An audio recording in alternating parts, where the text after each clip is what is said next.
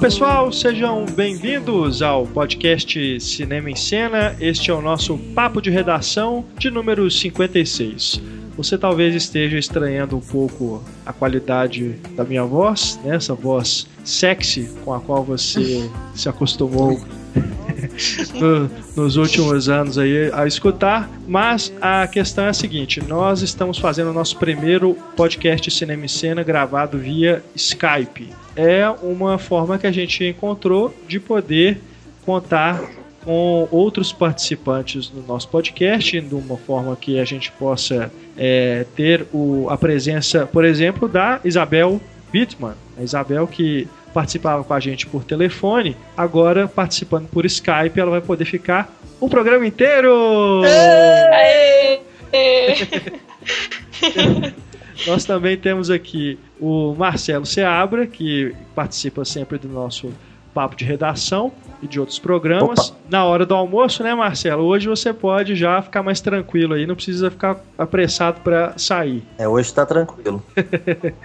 e temos também aqui com a gente a Stefânia Amaral. Stefânia, Eu... que também é, faz parte da equipe do Cinema em Cena e está sempre com a gente nos podcasts. Tudo jóia, Stefania? Tamo aí, tudo bom. Só o Antônio, né, que não, não pôde participar dessa gravação, que é uma gravação experimental, tá? Então eu de antemão já peço desculpas caso ah, ocorra algum problema, algum pique aí na gravação, no áudio de algum dos participantes. A gente está tentando fazer aqui o melhor para que uh, a qualidade fique é, aceitável, né? A gente sabe das limitações do Skype, é, o podcast Cinema e Cena desde a sua origem ele sempre foi gravado em estúdio, né? Em loco com os participantes olhando um na cara do outro e a gente tem ali um maior controle né, da, da gravação, mas é, em virtude de é, acontecimentos recentes, né, as mudanças que estão ocorrendo no cinema em cena, a gente teve que é, passar a adotar também essa forma de gravação do Skype que vai se associar ao outro podcast. A gente não vai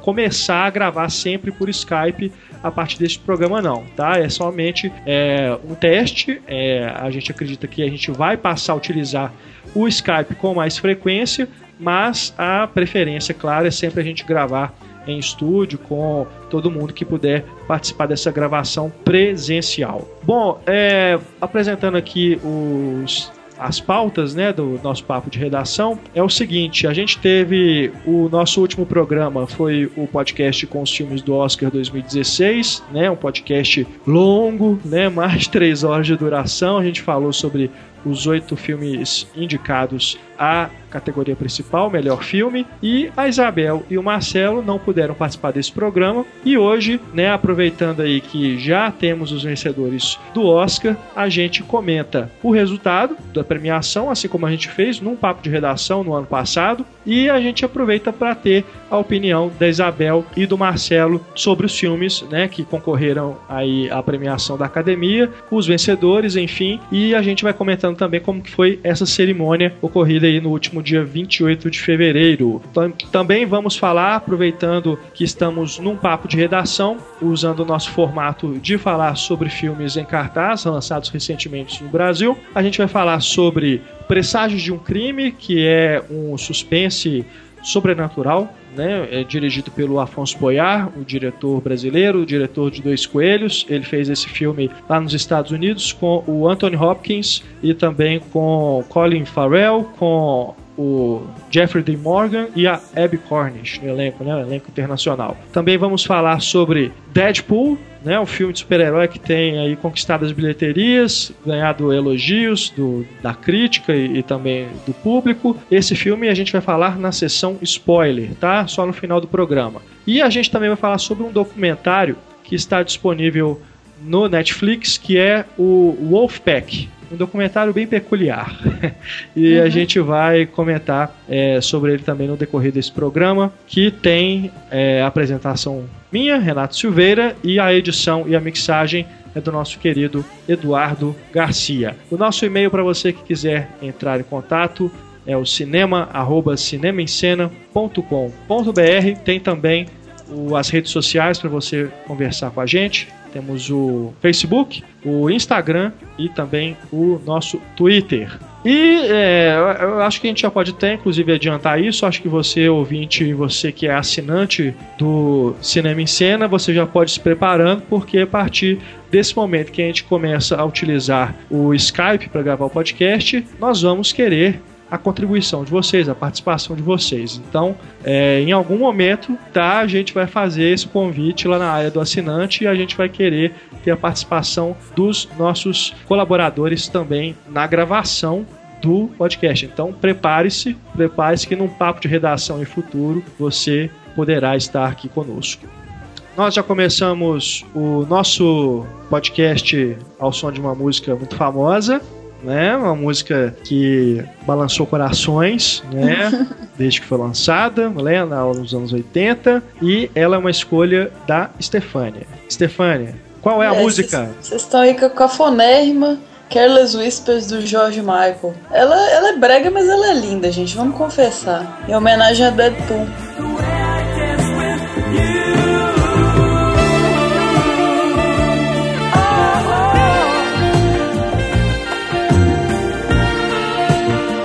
Isso mesmo, a trilha sonora do Deadpool, né? Careless, Careless Whisper, que foi, né, na época o George Michael ainda estava no Wham, né? O uhum. do que ele formou lá nos anos 80. Então, essa é a cortesia da Stefania Amaral para vocês.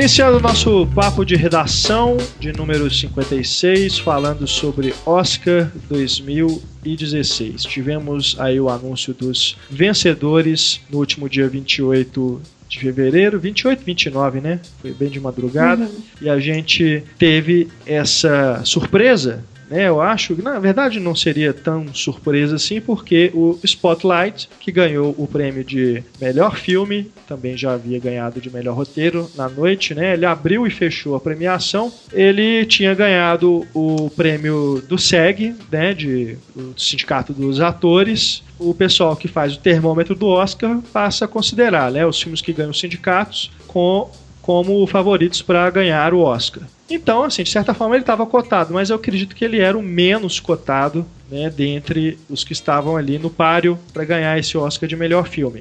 Para vocês, eu gostei muito né, do, da vitória. Eu queria saber de vocês se vocês acharam que foi justo ou se vocês queriam que outro filme tivesse ganhado. Ué, eu gostei muito tanto do Mad Max quanto da Grande Aposta quanto do Spotlight. Eu gostei muito dos dois, principalmente, da grande aposta e do Spotlight. E eu fiquei satisfeito, sim, com a vitória dele, porque tudo indicava que, sei lá, daria o regresso. E uhum. o Regresso não é um filme que me cativou assim, não é um filme que mexeu comigo nem nada. Pelo contrário, eu achei até um pouco cansativa. A fotografia é linda, tem muita coisa bacana, é um bom filme sim, mas não é assim um filme que eu daria um prêmio máximo, alguma coisa nesse sentido. Eu acredito que o Spotlight fez uma, uma conexão, pelo menos comigo, muito melhor, muito mais forte e me, me significou muito mais coisa do que o regresso. Então eu fiquei sim satisfeito com a vitória do Spotlight. Assina embaixo. Eu também gostei que o Spotlight ganhou dos, dos três que tinham é, mais chance ali na corrida era o que eu mais gostava. Assim, o Grande Aposta é um filme dos oito indicados foi o que eu menos gostei, embora eu não tenha não gostado de nenhum, né? Então, em relação a ele, entre ele, a, a grande aposta e o regresso, é, foi o que eu mais gostei mesmo. Claro que aquela coisa, né? Se Mad Max ganhasse, sempre teria sido melhor, né? É, certeza. É, eu acho que no nosso bolão aqui, o Mad Max deveria ter ganhado, né? Uhum. Sim. É, teria sido muito bacana, principalmente o melhor diretor.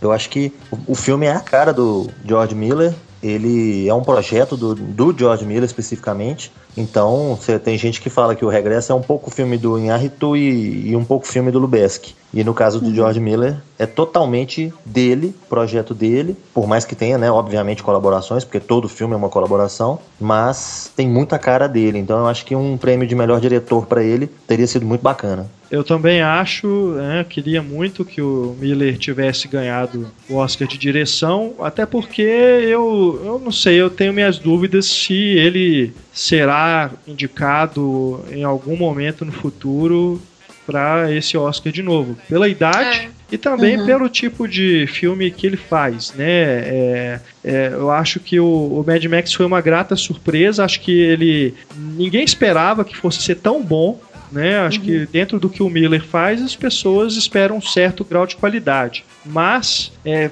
o, o, tão, tão, o tamanho qualidade que ele apresentou nesse filme, acho que nem todo mundo esperava, não. Então, ele já ter sido indicado a 10 Oscars, ter ganhado 6, né, já uhum. foi um feito, é. assim, muito foda. E eu, durante a cerimônia, eu fiquei pensando, cara, ele, ele tá igual o Scorsese, né? Quando, quando ele concorria não ganhava. A equipe inteira era uhum. premiada, uhum. mas ele não.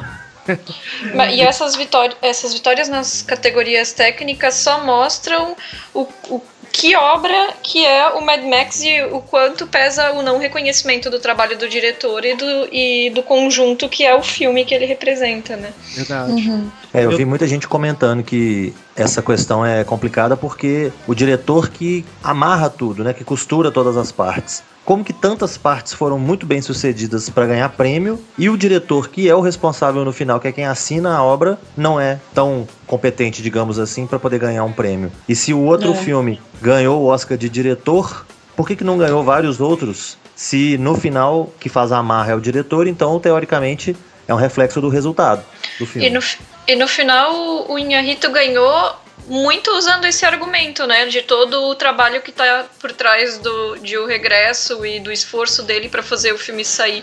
Só que isso também se aplica ao Mad Max, né? É verdade, com certeza. É, mas é aquilo, né? A gente vai sempre entrar nesses essas particularidades do, das categorias do Oscar, né? Quem que vota, quem que é, prefere o quê.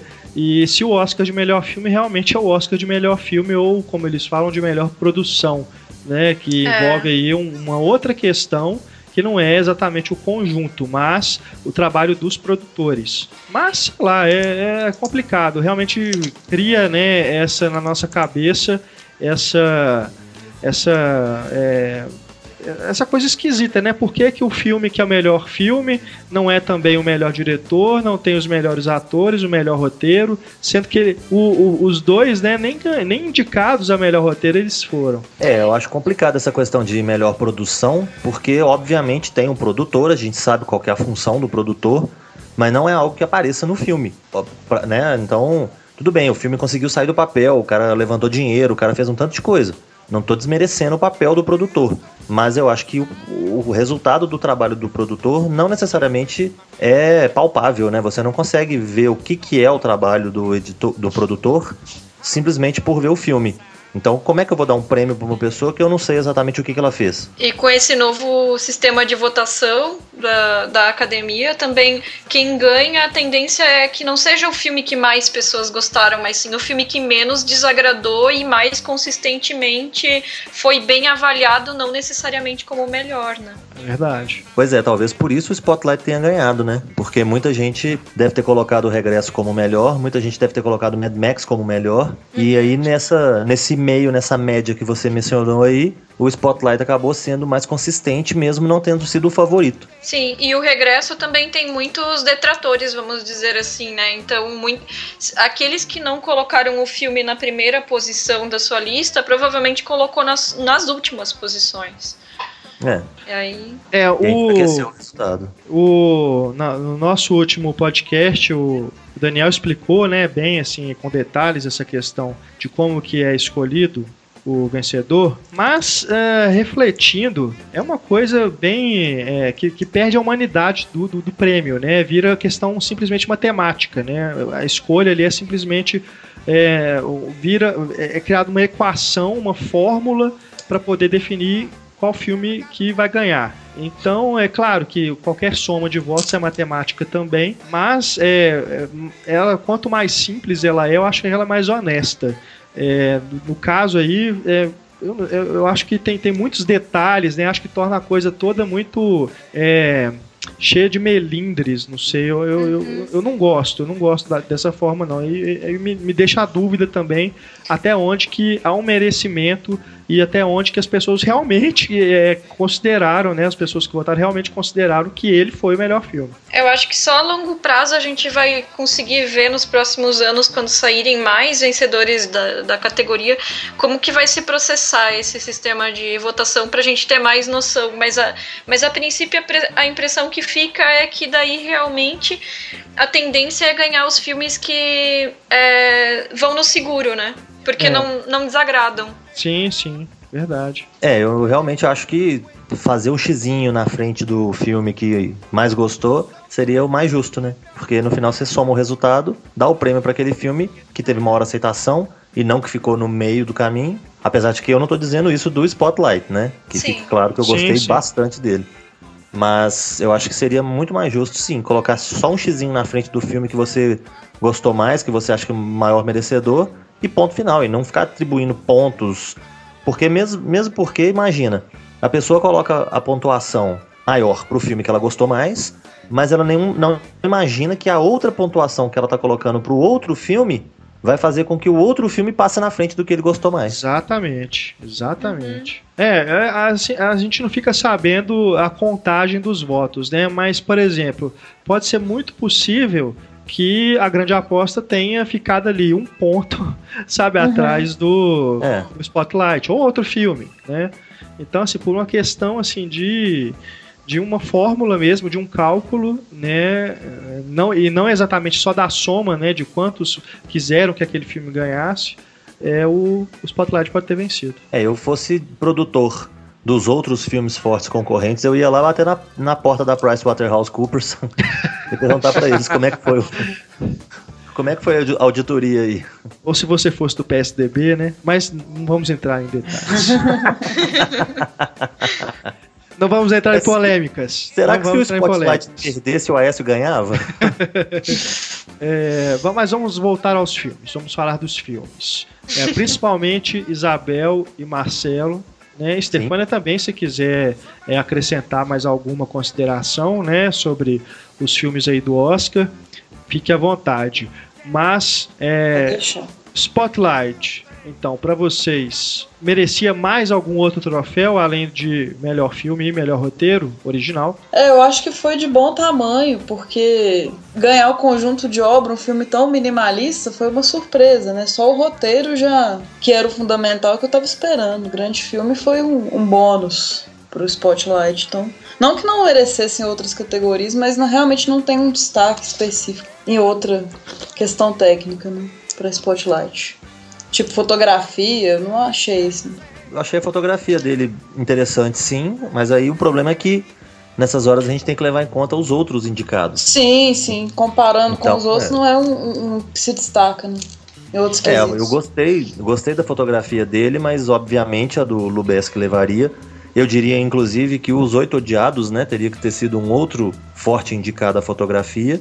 Porque eu acho fantástica. Pois é, então é forte, né? Que eu diria assim. Ah, se, tá, se não ganhar. fosse pro. É, se não fosse pro regresso levar, eu daria ele o prêmio pro, pros oito odiados, que eu achei fantástico. E no caso do Spotlight, outros, outros dois pontos que me chamaram muita atenção foram as atuações do Michael Keaton e do Mark Ruffalo, que eu achei muito boas, fantásticas, mas que realmente nessa hora de comparar com os outros candidatos, eu acho que realmente não teriam como levar. No caso do ator coadjuvante, eu fiquei muito satisfeito com o Mark Rylance. Mesmo o Liv Schreiber também estava muito bom, mas até essa questão das indicações para as atuações, é, eu, eu gostei, particularmente, que nenhum deles ganhou nas suas respectivas categorias, porque fica difícil separar um deles do conjunto, que é o elenco do filme, como uma, como uma atuação melhor do que as outras, né? É um filme muito de elenco uhum. e que funciona muito bem nesse conjunto.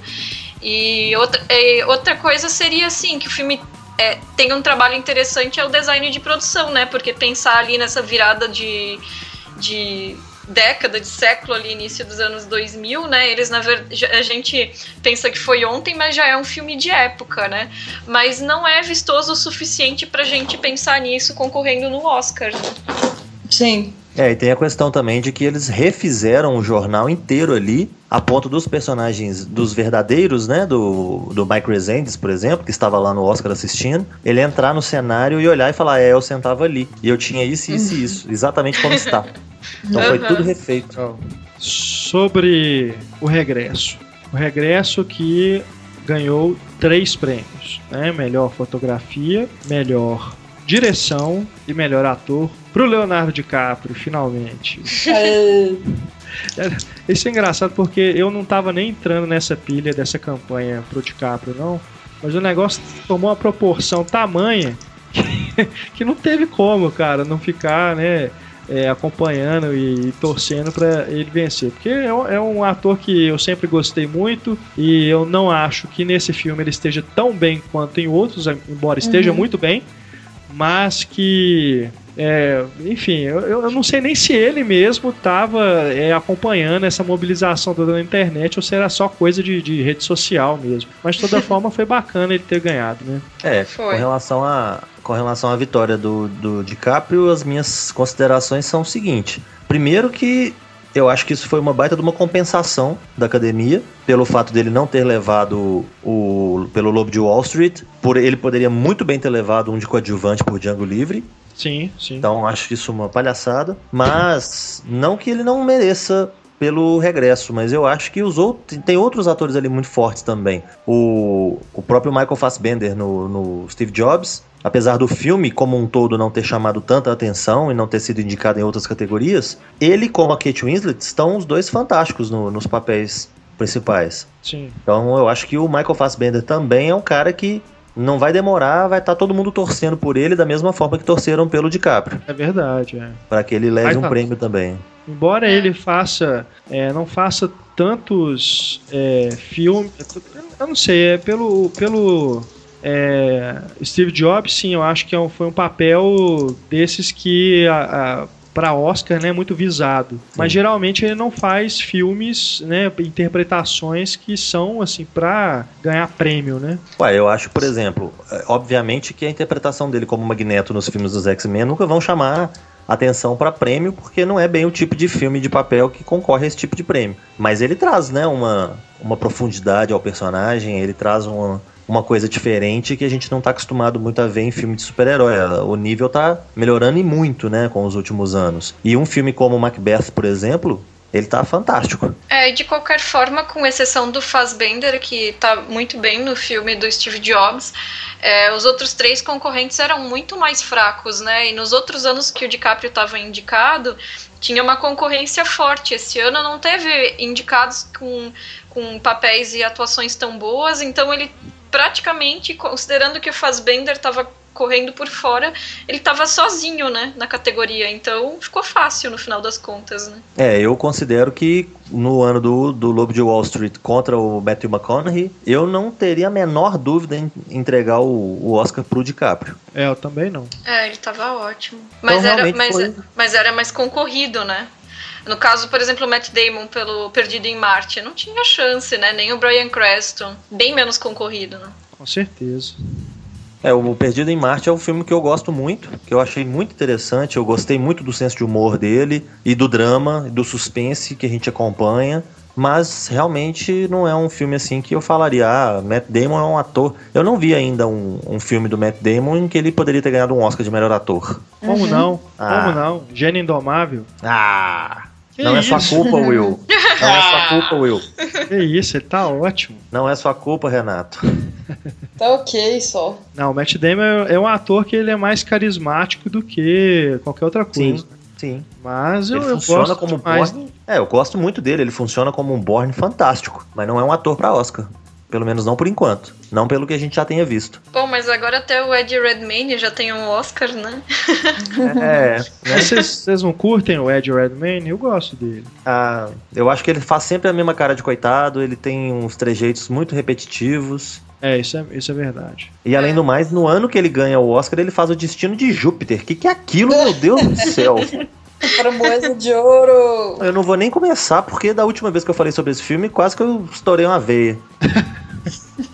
eu, vi, eu vi um meme que fizeram com ele, né, nesse filme, agora no Oscar. É, pegaram a cena que ele dá aquela aqueles gritos, né? O personagem dele começa a dar uns gritos lá meio, meio afetados e tal. Aham. Fizeram um meme com isso, foi bem engraçado. É, ele é, É. ele é muito exagerado, ele perde o, o, o foco, assim, ele perde o tom muito fácil. Eu não, não acho que ele seja um ator, assim, pra ganhar prêmio nem nada, não. Eu não tenho nada contra a pessoa aparecer do nada igual a Brie Larson apareceu agora. E já, né, tudo bem que ela tem 20 anos de carreira, sei lá quantos anos de carreira que ela tem, mas até então ela fazia personagens muito pequenos. E ele também, né, fez aquele filme da Marilyn, por exemplo, que ganhou um pouco mais de projeção. Ele fez Os Pilares da Terra, que é uma minissérie bacana. Mas nada assim que, ó, esse menino ainda vai ganhar um Oscar de melhor ator. É, e ele, na Garota Dinamarquesa, pra mim, assim, a interpretação dele foi muito caricata, não, não me agradou.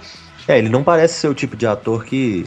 Tudo bem que no caso do, do Stephen Hawking ele fez, né? Um trabalho bacana, não vou desmerecer. Mas ele não parece ser um ator que normalmente interprete um personagem que ele conheça, que ele tenha feito assim, realmente um laboratório, alguma coisa assim.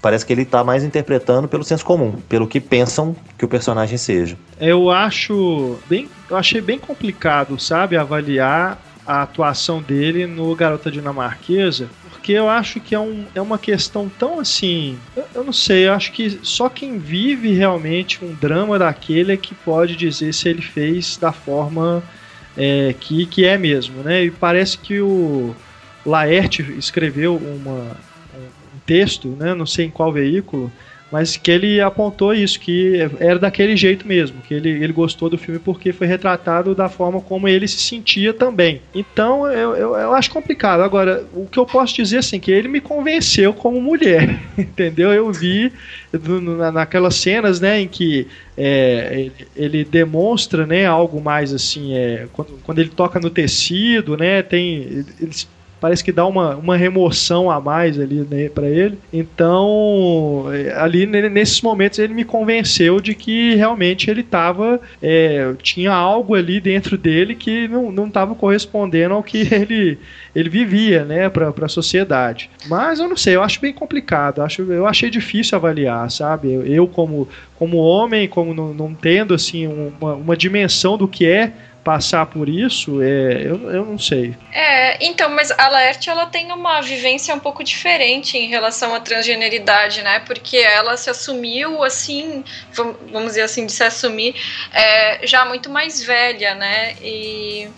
Então, talvez por isso que ela tenha se identificado com, com a narrativa do filme, né? Mas essa coisa de é, ter, ter percebido ele muito como mulher, assim, é nesse ponto que eu achei o filme caricato, porque eu fiquei pensando, nossa, mas é, é essa a maneira como ele entende o ser mulher, a maneira como ele se movimenta, a maneira como ele encosta no- a mão no tecido, como ele movimenta as mãos, tudo isso eu achei muito exagerado sobre o que é a visão de ser mulher. E daí, nesse sentido de só quem vive consegue realmente ter uma dimensão do que é- é passar por isso, eu acho que realmente faltou a sensibilidade por parte da produção de ter contratado uma atriz trans para fazer o papel, Sim, que poderia ter, ter feito com certeza de uma maneira muito melhor, como, como acontece em- é, nas séries da Netflix, né? No, no Uhum. Orange is the New Black, no Sense8, né? Que elas realmente conseguem dar a dimensão da- dessa vivência, né? Não, você falou tudo. Você falou tudo e, e aí até me passou pela cabeça aqui que a escalação de um, um homem, né, de para fazer esse papel é tão errada quanto você na, naquela- na- nas questões né, de etnias, você pegar um representante de uma outra etnia para representar algo que não, não tem nada a ver, né? Tipo, É, pegar um é- chinês para fazer um japonês, pegar igual no, no- é, em outros casos também que já aconteceu isso, né? De pegar um, um, um ator europeu para viver um africano, sabe? Umas coisas assim. o sim, Ricardo a co- Darim a- pra viver o Senna.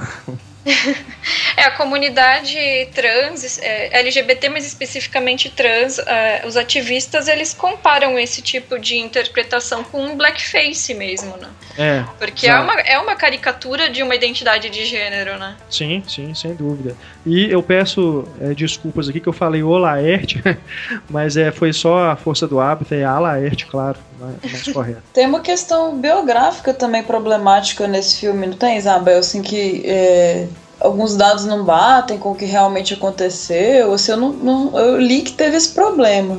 Sim, é porque eles têm, na verdade, é Tom Hooper, né? Ele tentou deixar aquela coisa cor-de-rosa de contos de uhum. fadas, romance padrão hollywoodiano, né? Quando, na verdade, o que se imagina é que a Gerda era uma, era uma mulher lésbica, né? Que ela, elas tinham um casamento de fachada, moravam em Paris porque era uma cidade onde elas conseguiam viver melhor a vida delas. É, as pinturas da Gerda eram basicamente de temática de lesbianidade, eróticas, né?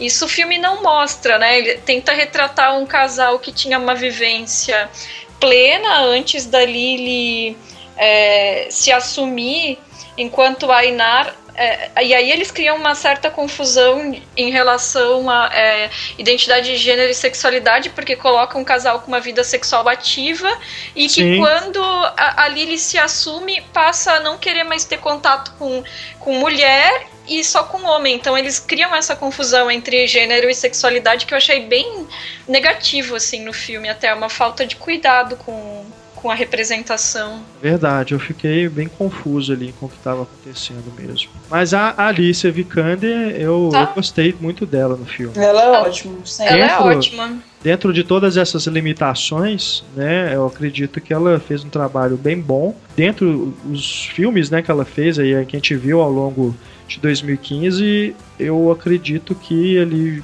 ficou pau a pau com o Ex Machina. Sim, ela tá trabalhando em série, né? Ela tá fazendo muitos filmes bons e, e, quer dizer, até independente da qualidade do filme, a atuação dela é sempre muito boa. E foi um Oscar merecido, e especialmente se a gente fingir que não foi pela garota dinamarquesa e que e foi por, por Ex Machina, né? É. Uhum. Verdade. Falando em Ex Machina, foi também uma surpresa, né? O filme ter vencido o Oscar de melhores efeitos visuais. Uma surpresa positiva, né? Positivíssima. É, porque até se a gente considerar o baixo orçamento do filme em relação aos concorrentes, e até pelo histórico do Oscar no geral, acho que fazia uns 30 anos que um filme com um orçamento tão pequeno não, não ganhava em efeitos visuais, efeitos especiais, né?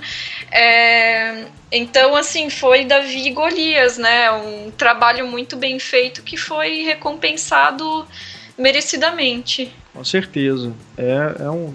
Não, não eu, eu, eu torcia muito pelo Mad Max e pelo Star Wars, não, não só porque eu gosto muito dos filmes, até porque eu gosto demais do Ex Machina também, uhum. mas para ter uma valorização dos efeitos práticos, né? Os efeitos Sim. feitos em set, não somente computação gráfica. Porque o que o J.J. Abrams fez ali, né, em fazer questão de ter os bonecos animatrônicos, né, no set, o, o BB-8, só aquilo ali, né, cara, a construção Sim. daquele robô é, sem efeito visual, lógico que no filme algumas cenas ele é um efeito de computação gráfica, mas ele estava no set, né, os, os, atores interagiram com ele, isso é, isso é muito raro, né, de acontecer hoje em dia.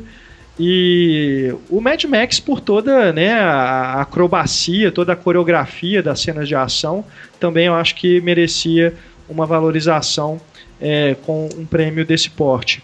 Mas, de toda forma, eu acho que ficou em boas mãos. É, o Ex Machina faz um trabalho realmente muito fantástico ali, dentro de suas limitações né, de orçamento. Uhum. É, eu, yeah. eu, torcia, eu torcia descaradamente pelo Star Wars, mas eu concordo que o, o Ex Machina é um filme muito bom, que eu gostei bastante que me, me prendeu muito, me né, fez pensar e coisa e tal, que eu acho que a função de uma ficção científica é fazer a pessoa pensar, é levar para uma realidade, partir de uma realidade que você às vezes conhece, que é similar, mas que vai para um outro lugar, que te leva para um outro caminho. E eu acho que o Ex Machina cumpre muito bem isso e obviamente parte do cumpre muito bem isso se deve aos efeitos visuais, porque é fundamental você acreditar no que está acontecendo ali. Então, realmente por mais que os efeitos dos outros filmes sejam muito interessantes, muito bacanas, e eu tenha torcido muito por Star Wars, até por Mad Max também, eu acho que eles são mais fundamentais para a trama, para ajudar na história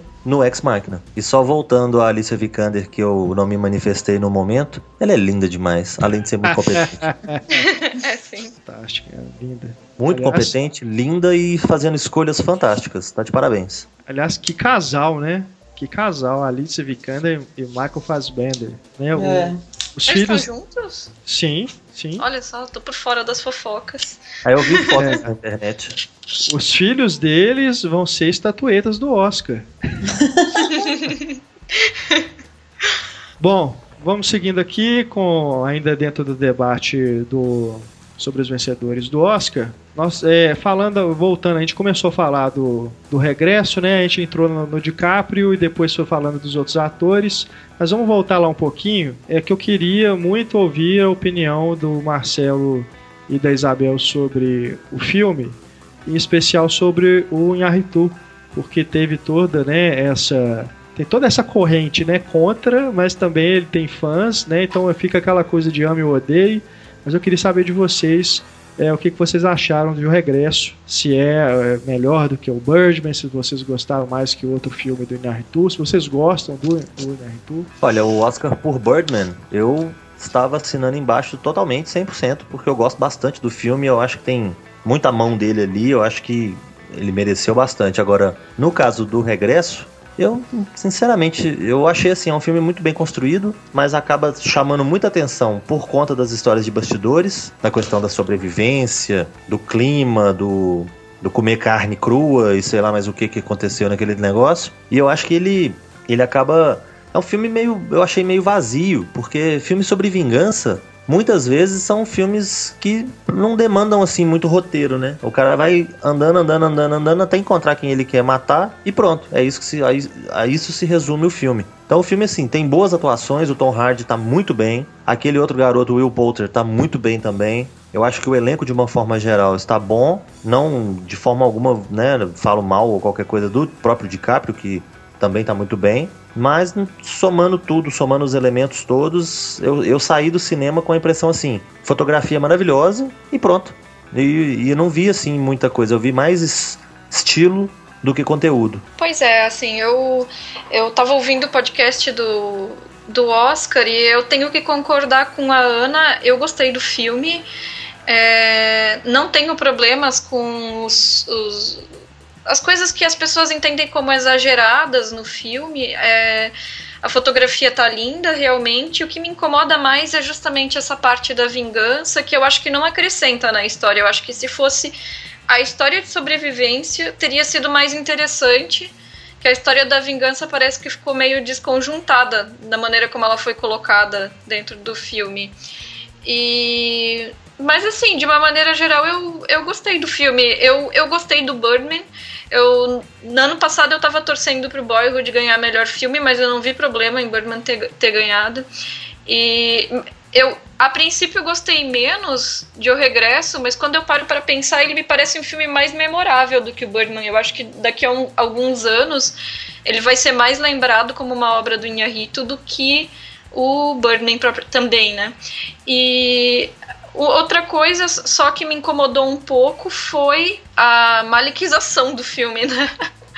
Assim, ele é muito bonito de olhar, mas as- o tempo inteiro parece que ele estava querendo fazer um filme que remetesse a Malik, né? Então, é, às vezes incomodava um pouco. E também o Tarkovsky, né? Aquele Também. vídeo é assustador. é, como que as cenas foram realmente construídas e de forma a fazer homenagens, né? Fazer referências visuais às cenas dos filmes do Tarkovsky.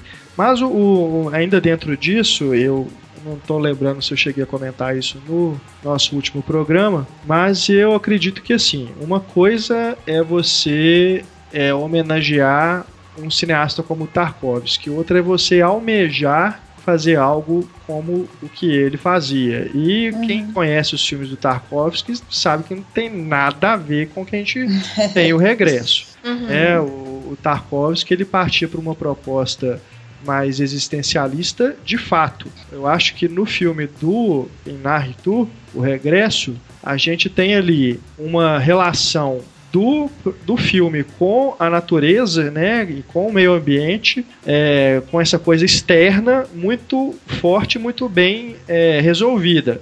Agora, a relação do protagonista com a sua natureza interna, né, que aí é o que o, o Tarkovsky sempre buscava fazer, e Uhum. representar isso através de imagens, e aí eu já acho que o, o Inarritu e o Lubeski ficaram só querendo, ficaram só na vontade. E é impressionante como que é diferente de Birdman. Eu, eu sou bem mais fã de, de Birdman. O regresso é legal, mas não me pegou É, eu acho tanto. que o, Eu não Opa. diria O como o é mesmo mais diretor. assim.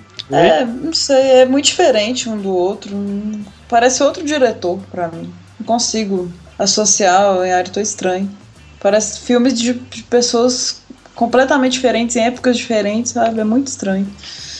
É, eu também, Claro que também não acho. é óbvio que, que eles são tão diferentes, mas não tem uma- eu não vejo uma identidade em Eritu, sabe? Sim, sim. É. So- sofrimento. É a Essa questão que. Isabel colocou- essa questão que a Isabel colocou do filme ser mais memorável, talvez no futuro ele vá sobreviver melhor ou qualquer coisa assim, eu acho que é porque, obviamente, ele é um épico, né? Ele tem grandes proporções. O, o Birdman é um filme menor no sentido de escala, não no sentido de qualidade ou de talento. Então acaba dando essa impressão. Mas eu não sei, eu acho que pra mim, pelo menos, o Birdman causou uma impressão muito mais forte, vai- eu vou levar ele comigo. E uma coisa engraçada com relação à minha relação com o, o regresso foi que quando eu comecei a assistir ao filme, mesmo guardadas as devidas proporções, porque é um filme muito menor e tudo mais, ele me lembrou muito um faroeste chamado Seraphim Falls, com o, o Pierce Brosnan e o Liam Neeson, que os dois têm uma relação de ódio, que um fez mal pro outro, e então um passa o filme inteiro querendo achar o outro para poder se vingar. E são mais ou menos os mesmos cenários, é uma floresta meio petrificada com- no meio da neve, e eles interagem com tribos, com povos no meio do, do, do mato, lá no meio do campo. Então, em vários pontos. E é um filme sobre vingança. Basicamente, é um filme sobre vingança. Então, é um filme que, na hora assim que eu estava vendo um, o outro me vinha à mente com frequência. Talvez isso também tenha ajudado a, a diminuir assim o efeito que ele causou sobre mim, porque eu ficava o tempo todo fazendo paralelos. É, o Birdman parece mais um, um produto mais único, assim, tipo, muito específico, sabe? Eu nesse sentido que o Marcelo falou, eu não compararia ele com outra coisa, assim, vamos dizer. Sim. é, tipo, ele não me lembra concordo. outro filme, sabe? Ele não me lembra Verdade. diretamente outro filme. Ele é o Birdman. É, não, eu nem sei o que eu ia falar. Desculpa, eu te cortei. Eu tava divagando aqui. É, não lembro. Bom, Glória Pires, né? Não, é porque, é porque na verdade eu não chego a ter uma opinião fechada sobre o regresso. Eu fico indo e voltando em cima dele e pensando várias questões sobre a estética e, e sobre o- a filmografia do Inharito também, usando o regresso para refletir sobre isso. E eu penso que às vezes o Inharito ele, ele estraga mais o trabalho dele quando ele tenta. Quando ele parte pro lado da megalomania, né? Então, é- essa coisa tipo Babel, assim, de tentar abraçar o mundo inteiro, quase que literalmente, naquele filme, né? Então, ele, eu acho que ele tentou transformar uma história que na vida real foi uma história de sobrevivência em uma coisa transcendental e uma narrativa de vingança que fosse inspiradora para toda a humanidade ou qualquer coisa do tipo. E aí a questão dos povos e etnias diferentes e a natureza. Ele jogou tudo nesse balaio. E eu não sei se talvez esse excesso de elementos é que tenha prejudicado também o, o- a percepção do filme. Mas assim, isso pensando agora, eu não tenho nenhuma resposta específica, né? É, e lembrando isso que você falou da garota dinamarquesa, que o diretor acaba mexendo no. O diretor e o roteirista, né, obviamente, acabam mexendo na história pra ter um efeito mais dramático, mais hollywoodiano. O regresso tem a mesma coisa. O regresso tem Sim. algumas cores pintadas ali, algumas coisas que são essa, essa questão da vingança, da rivalidade entre os dois homens. Que por tudo que eu li na, na internet, em, em livros e tudo, até no próprio livro que serve de, de, de base pro filme, não, não via isso acontecendo, não, É, não é acho que a, a questão É da vingança que, assim. é isso que foi acrescentado, como se ele precisasse dar uma motivação pro, pro Glass, né, que, que não seria necessária, né? Assim, já é uma história de sobrevivência, né? E aquele final, inclusive, ele acaba se arrastando muito. Eu acho que o filme podia ter sido mais simples, podia ter sido mais curto.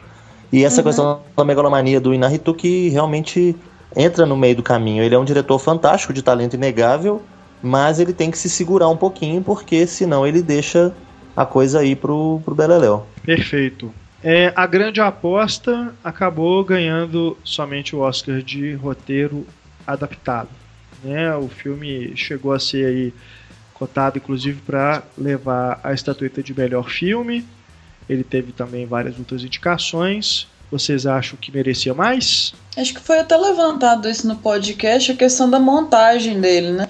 Que é bastante impressionante, assim, a, o videoclipe, a, a linguagem do videoclipe, assim, muitos elementos e dinâmico demais, né? Mas acho que só, seria só isso. A vantagem do filme. Eu não gostei muito de A Grande Aposta também. Ó, Achei só, ele cansativo também. só antes aí de passar a bola para Isabel e para o Marcelo, para mim não merecia nem esse, viu, de roteiro. Pra mim, Pois é, eu não. achei. o roteiro eu não acho que é um destaque muito grande dele, não. Acho, acho que só a montagem, realmente. Renato, Renato, eu sei onde você mora. Marcelo, Marcelo. Eita, eita, eita. Renato High Five. Olha, eu, eu, eu, né, eu já acho que eu já falei isso aqui em algum outro momento, mas eu gostei bastante da, da Grande Aposta. Eu acho que é um filme que tá, tenta trazer uma leveza para um assunto que é pesado, sem desmerecer o assunto. Ele não faz pouco do assunto, ele não brinca ou qualquer coisa assim. Não deixa Ele caricato. não brinca? Como ele não, brinca? Marcelo. Eu acho que ele não brinca com o assunto no sentido de, de diminuir, de Ele não- desmerecer. Ele não foi o Chris Rock, né? Ele É, não o exato. É. Exato, o Chris Rock tentou trazer leveza para um assunto pesado e enfiou o pé na jaca com força.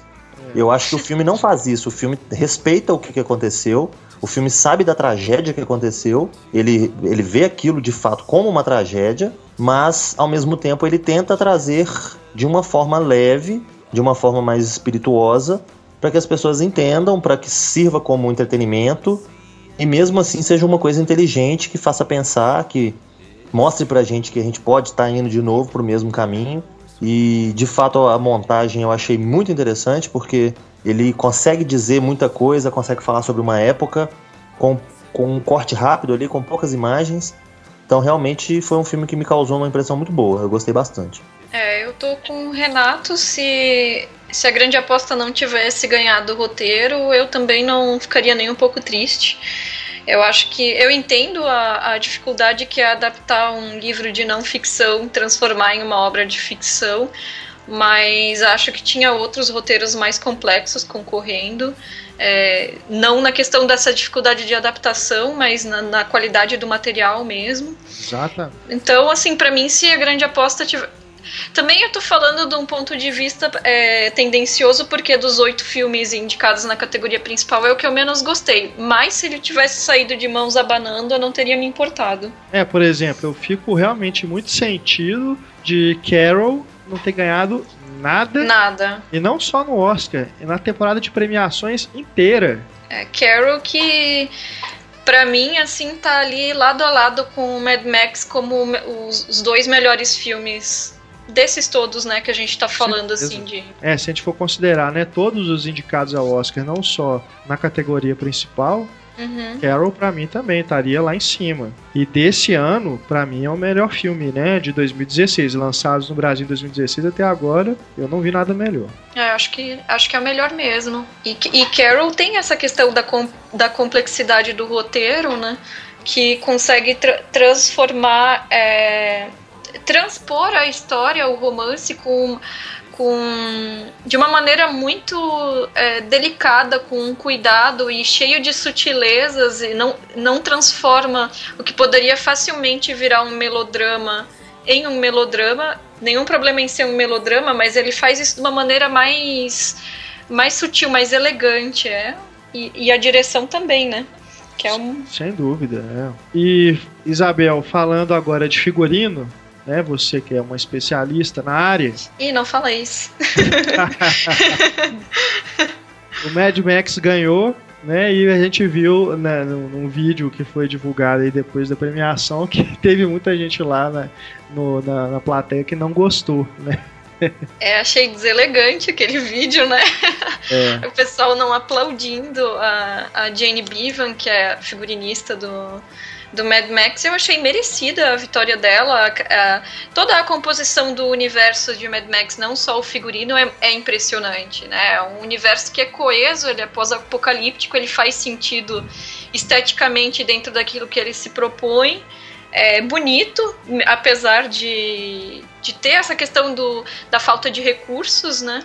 Então é um, é um trabalho impressionante a quantidade de figurantes também, né, que ela tem que vestir no filme, a questão de envelhecimento do, do, dos tecidos de desgaste, isso tudo é um trabalho imenso. Acho que é um figurino lindíssimo. Eu também tinha uma pontinha de torcida por Carol, mas Mad Max ganhando foi ótimo. Aliás, a Sandy Powell, né, que fez o figurino do Carol, também estava concorrendo com o da Cinderela. Isso. E um filme que não foi indicado e que eu não tinha visto ainda até as indicações, é, antes das indicações saírem, e que eu acho, depois que eu vi, eu acho que eu fiquei surpreso de ele não ter sido indicado a figurino é o Brooklyn, né, que uhum. tem realmente algo assim que é é, é, é, muito particular, né? A forma como o figurino é usado ali no filme, para se comunicar com a gente, né? Para mostrar os dois mundos, né?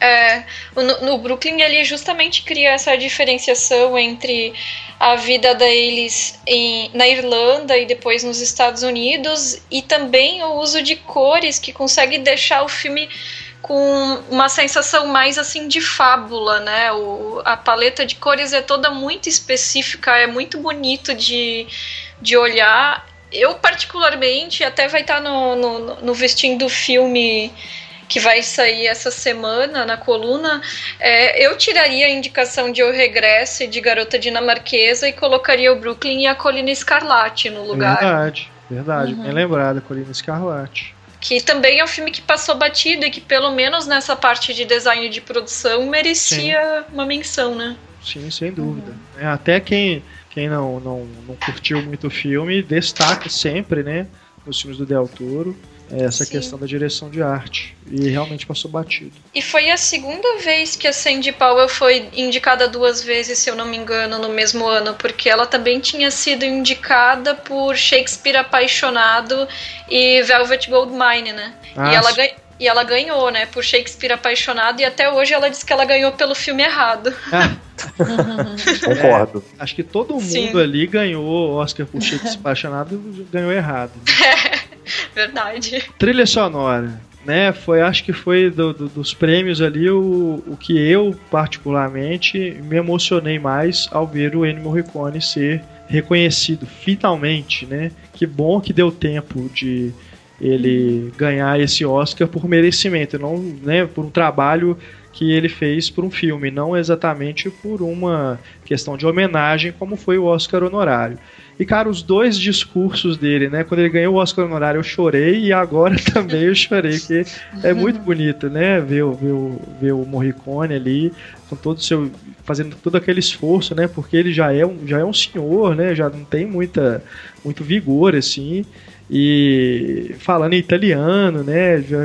e agradecendo a, a dedicando, aliás, o, o, a estatueta à esposa, né? Nas duas ocasiões ele, ele fez essa menção. E, cara, o que eu achei mais bonito também foi ele ter é, agradecido ao John Williams. Né, feito uhum. essa menção para ele e só o John Williams, ele não foi aquela coisa de tipo gente que ganha o Oscar vai lá e agradece a todos os concorrentes, né, é. aquela, aquela, coisa de fazer a política ali, não. Ele foi lá e, e mencionou realmente o John Williams, isso eu achei assim de uma é, de uma delicadeza Elegância. e de uma. É, como é que eu falo? É, Honestidade também, né? Elegância, um cavalheirismo, né? De, uhum. de uma pessoa que realmente tem um respeito muito profundo por um colega de trabalho. É, foi muito fofo o discurso italiano dele, uma gracinha. É, todo mundo Merecido falando do. Demais. Todo mundo falando do, do DiCaprio, né, ter ganhado finalmente, mas passou é. batido ter falado que, pô, depois de cinco indicações, né? Com essa carreira longa que ele tem, com várias coisas fantásticas, ele vai finalmente ganhar. É, por isso que eu digo que essa questão toda aí do DiCaprio, às vezes eu acho que é só realmente coisa assim, porque existem redes sociais, entendeu? Porque uhum. antes uhum.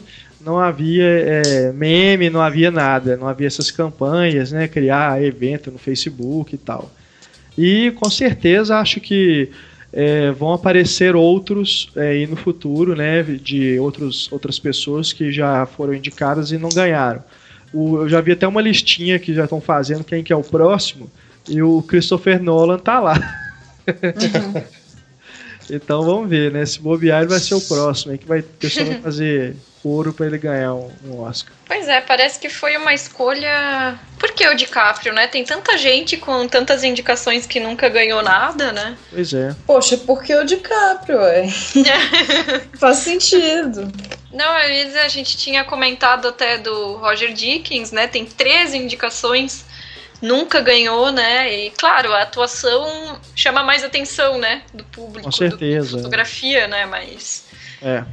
Nas categorias técnicas tem muita gente que já foi indicada a muita coisa, e mesmo na atuação, né? Tem, tem. A Amy Adams, né? Como você bem lembrou. É, eu tinha falado no Twitter, Amy Adams tem cinco indicações e também nunca ganhou nada. É, eu acho Mas que. o Leonardo DiCaprio é muito popular. Muito, é. muito. Tipo, É. qualquer mendigo que você pergunta na rua vai saber quem é o Leonardo DiCaprio. Então, É, eu acredito é o que, que- tem a ver. vai lembrar mesmo dele. É. Por isso, assim, por essa ausência Sabendo de que, o, Oscar. sabendo que o Oscar é, no fundo, no fundo, um concurso de popularidade também, né? Porque a questão da verdade. simpatia Sem e do meio de campo ali com todo mundo, ele influencia muito. O Leonardo DiCaprio é uma figura muito simpática, né? Todo mundo gosta dele, todo mundo elogia ele.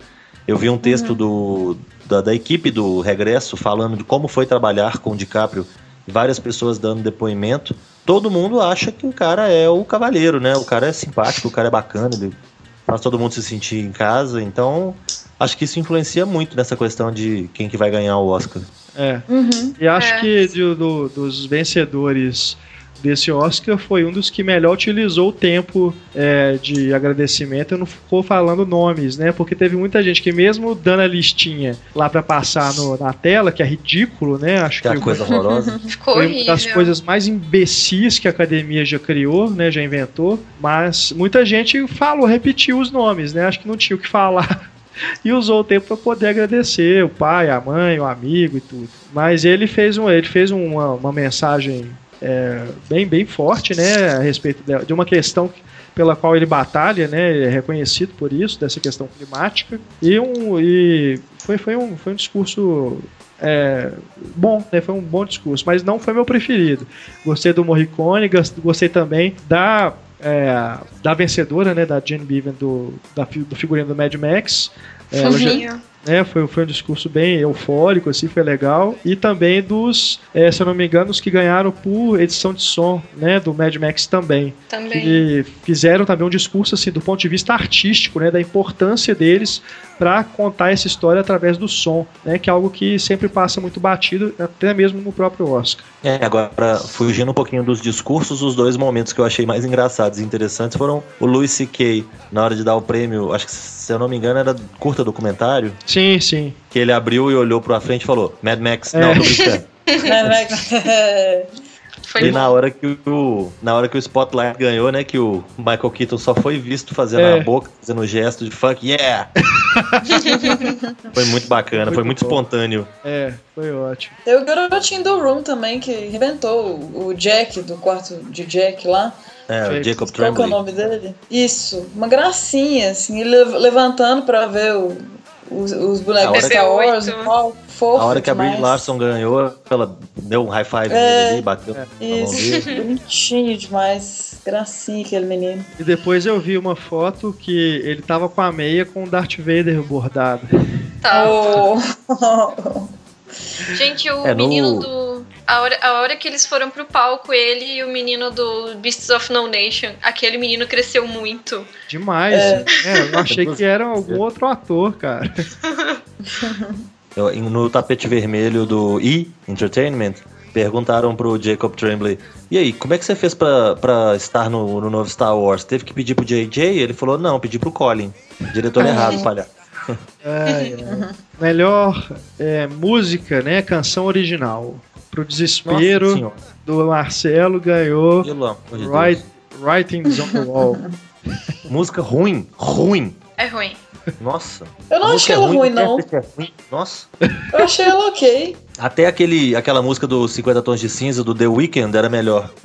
Ah, Não, eu achei palhaçada não terem deixado todas as músicas, né, serem apresentadas, porque foram só três, né? é, foram. Sim. Não é só É, a, duas, Lady, não? a, Lady, a Lady Gaga podia ter ganhado. Não, é, teve Foram três. 50 ter tons. ganhado. É, as três foram apresentadas. Aí o, o- das três, a pior foi a que ganhou. E não dá pra engolir um negócio desse, não.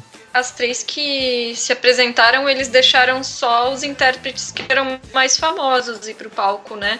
Isso também foi uma, uma crítica que a a intérprete da, da música Manta Ray, que era de um documentário, é, é uma cantora trans e ela boicotou a cerimônia justamente por isso, não permitiram ela cantar a música que estava indicada no palco. Aí Absurdo. foi um comentário assim do tipo interpretar, é, quer dizer, é, indicar um homem que está interpretando uma mulher trans pode, mas daí uma mulher trans de verdade ir pro palco, aí eles não deixaram.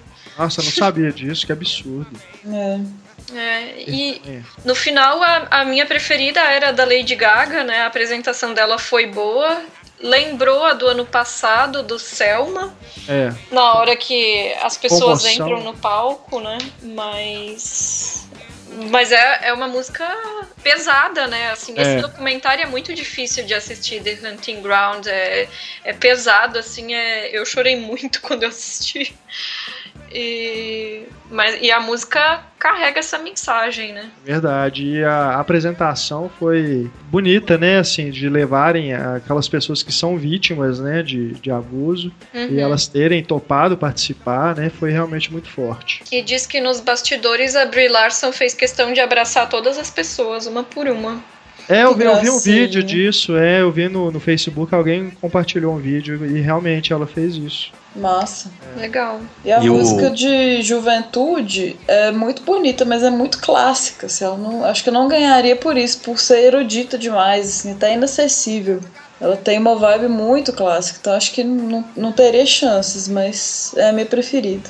Simple Song eu achei, Free. Eu achei o Sam Smith também um momento vergonha alheia da noite, né? Porque vai falar que é o primeiro gay abertamente, né? É. Puta merda. Ganhou o Oscar como se ele fosse assim, ah, eu sou especial, eu sou diferente é. dos outros. Olha só como eu ganhei o Oscar sendo é, gay. Nem ele gostou da apresentação dele, ele deu uma declaração depois que ele que foi o pior momento da vida dele, que ele tava péssimo. Nem ele gostou da apresentação. É, eu também não, concordo com ele. A música já não ajuda, o cara ainda meio, meio que desafinou ali, né, naqueles Sim. E, e aí é falta de conhecimento de, de do, do, contexto da premiação e tudo, né? Mesmo na Nossa, categoria de canção, só pensar o Elton John aí, né? Fácil, né? O cara tem que Muito se achar arrogância. demais. É. Falando ainda em música, o documentário da Amy, né, sobre a Amy Winehouse, ganhou, né, o prêmio de melhor documentário. Eu não sei até onde que se ele era considerado algum favorito, se foi zebra, mas acabou que dos, dos cinco indicados foi o único que eu não vi, não consegui assistir. Ele era o favorito. Era o mesmo diretor que tinha feito aquele do Senna, né? É, que é fantástico, né? É. Não é o mas... meu preferido dos indicados, mas é um bom documentário.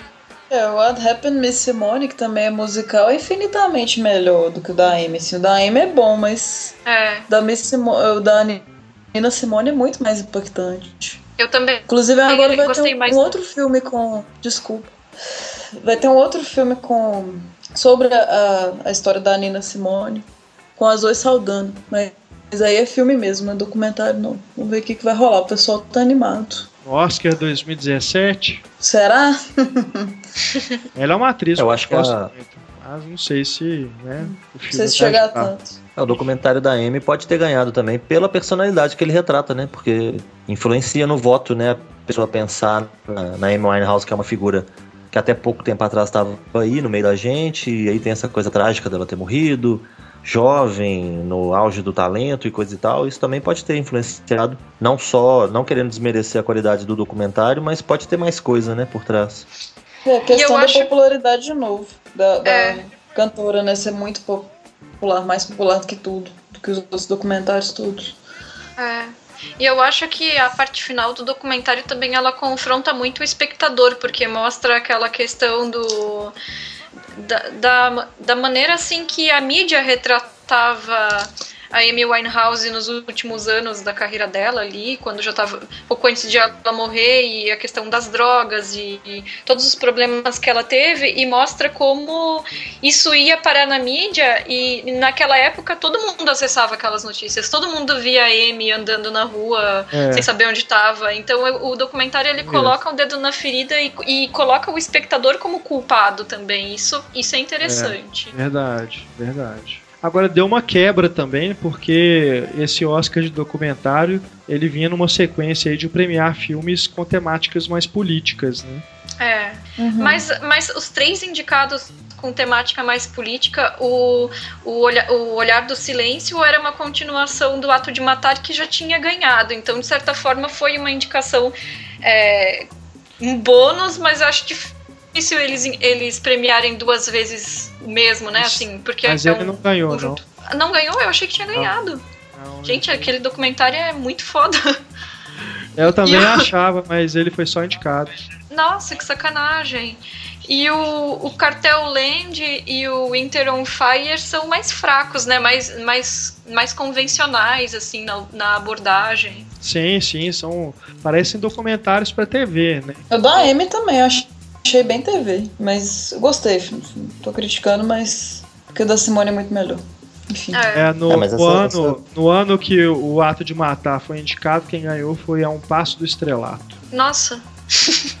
Agora eu me surpreendi, eu jurava que tinha ganhado. É, essa é, questão os, de os... ter cara de filme pra televisão também não, não, não é uma coisa mais negativa, né? Porque com a qualidade que os filmes para televisão andam atingindo, o filme continua não, sim, tendo uma cara sim. de filme pra televisão. Sim. Mas não é necessariamente ruim. O Brooklyn, pra mim, tem muita cara de televisão. Só, não, só esclarecendo então, o que eu quis dizer com parece filme de televisão é que parece esses documentários que não têm muita ambição estética, que são só uhum. aquela coisa de Globo Repórter, de pegar aquele caso, fazer um relato, uma reportagem, entendeu? Não realmente uhum. um filme. E quando você vê o peso do silêncio, quando você vê o ato de matar, que são filmes que esteticamente têm uma, uma, uma questão né, para os diretores, não é simplesmente o, o que está acontecendo, a história, né, os personagens, aí realmente fica bem acima do, de filmes como esse Winter Underground, que também tem um problema de abordagem, porque Aliás, desculpa, eu falei o nome errado. É o Winter on Fire, né? Que fala lá sobre Isso. a crise lá política na Ucrânia.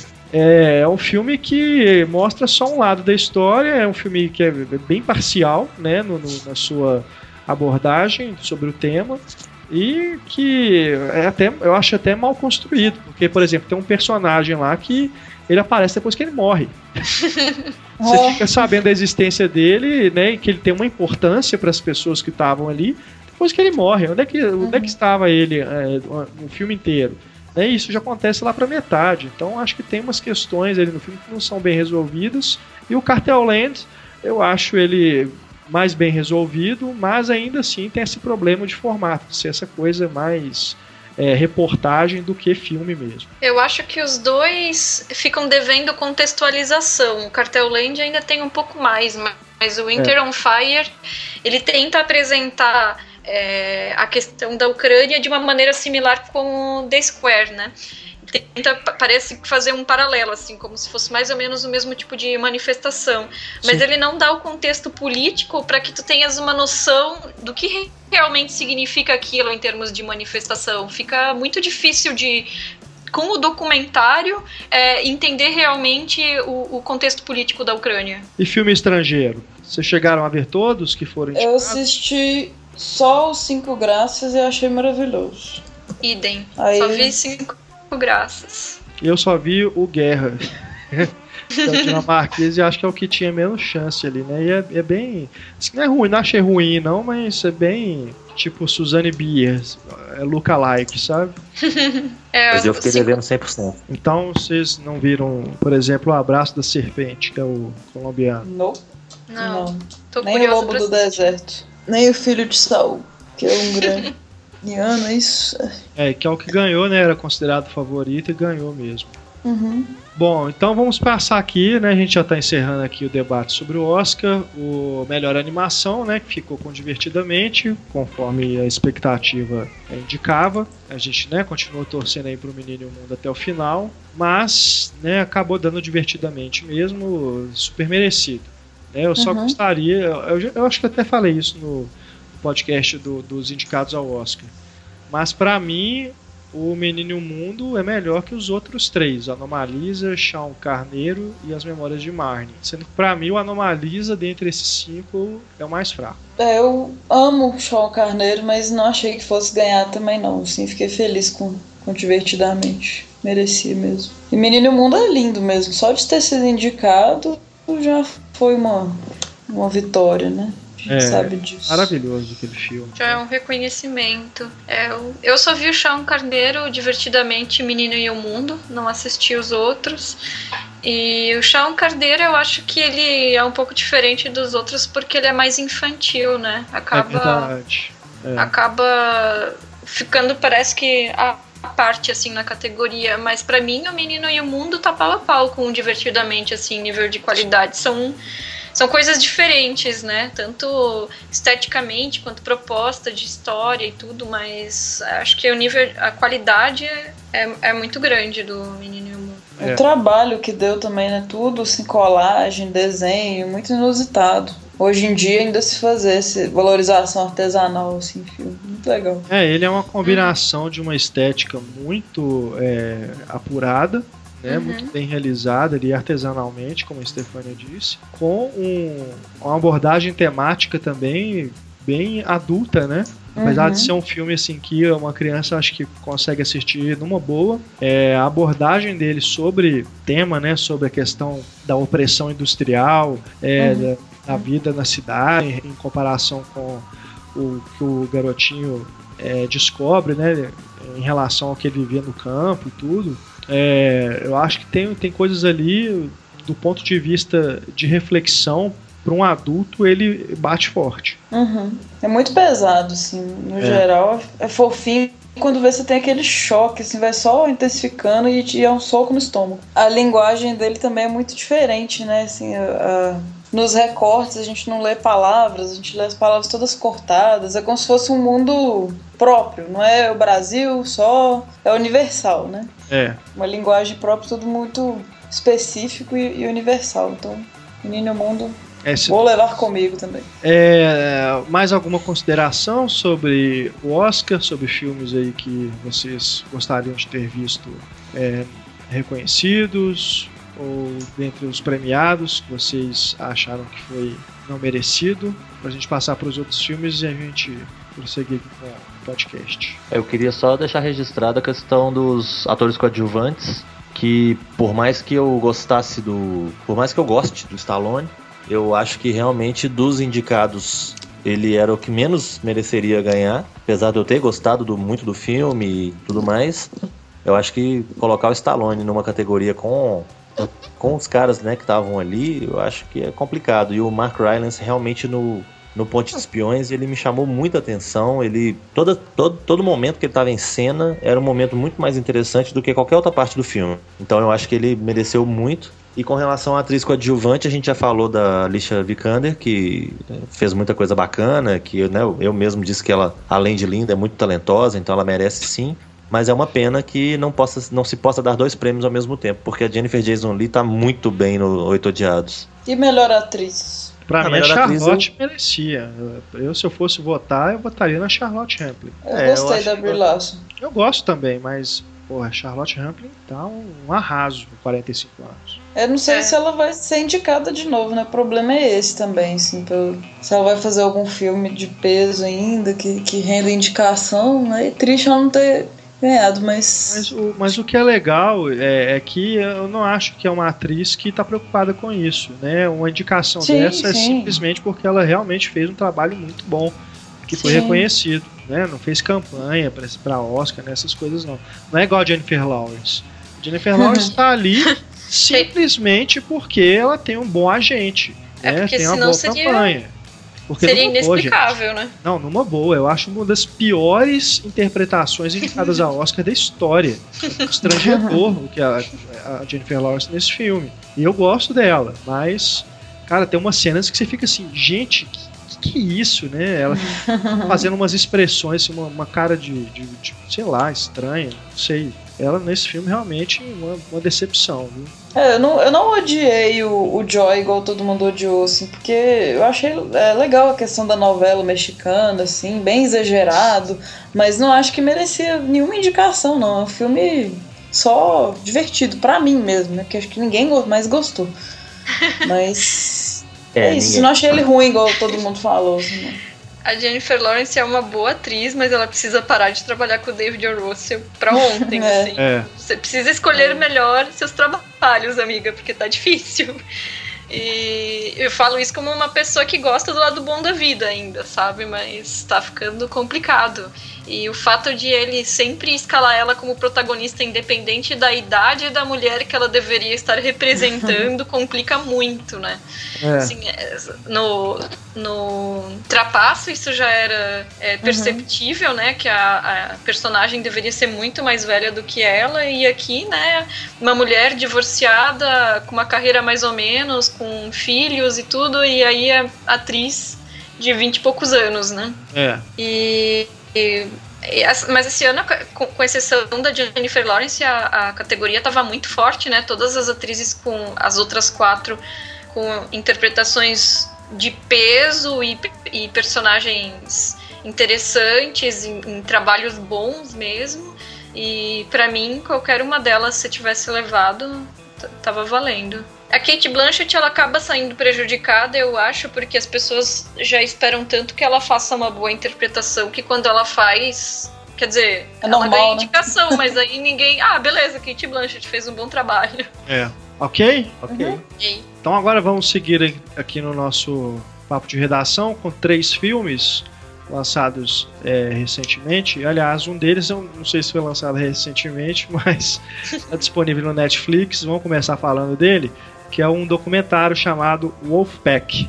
Esse filme que, cara, é assim, eu já sabia, né, do, do, do que ele tratava, mas eu ainda assim eu me surpreendi assistindo ele porque eu não, não imaginava que ele fosse tão, ah, tão absurdo. Uhum. É o filme que, que acompanha ali, né? O, mostra, na verdade. Primeiro, apresenta eh, esses personagens, né? Essa família. São, são ci- cinco irmãos e uma irmã, né? É isso? Ou mais? São seis irmãos Seis e uma irmã. de uma irmã. É muita gente. É, ela falou que ela tem sete filhos, é, isso mesmo. isso. E eles foram criados dentro desse apartamento ali no, em Nova York.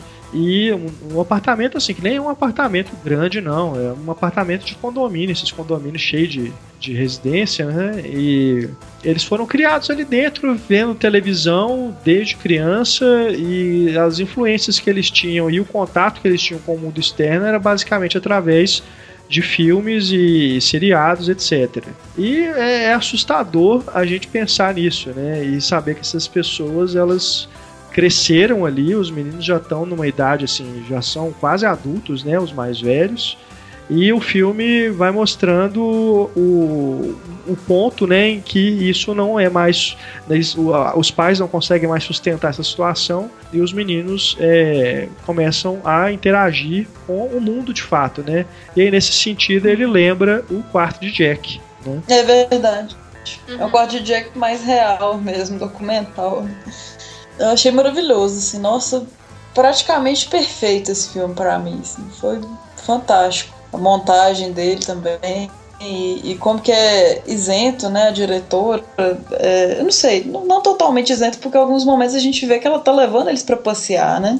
Tipo assim, ela tá ajudando nessa transição dos meninos para pro mundo, assim, de certa forma, mostrar isso, participar com eles. Mas é muito contado por eles, assim, muito sentimental, assim, muito deles mesmo, sabe? Muito bonito. É uma experiência ba- bastante intensa de assistir o filme, porque é, ele, ele me gerou uma série de, de dúvidas. Eu ficava pensando como que isso aconteceu e como que ela conseguiu conhecer eles, encontrar eles e uhum. entrar em contato.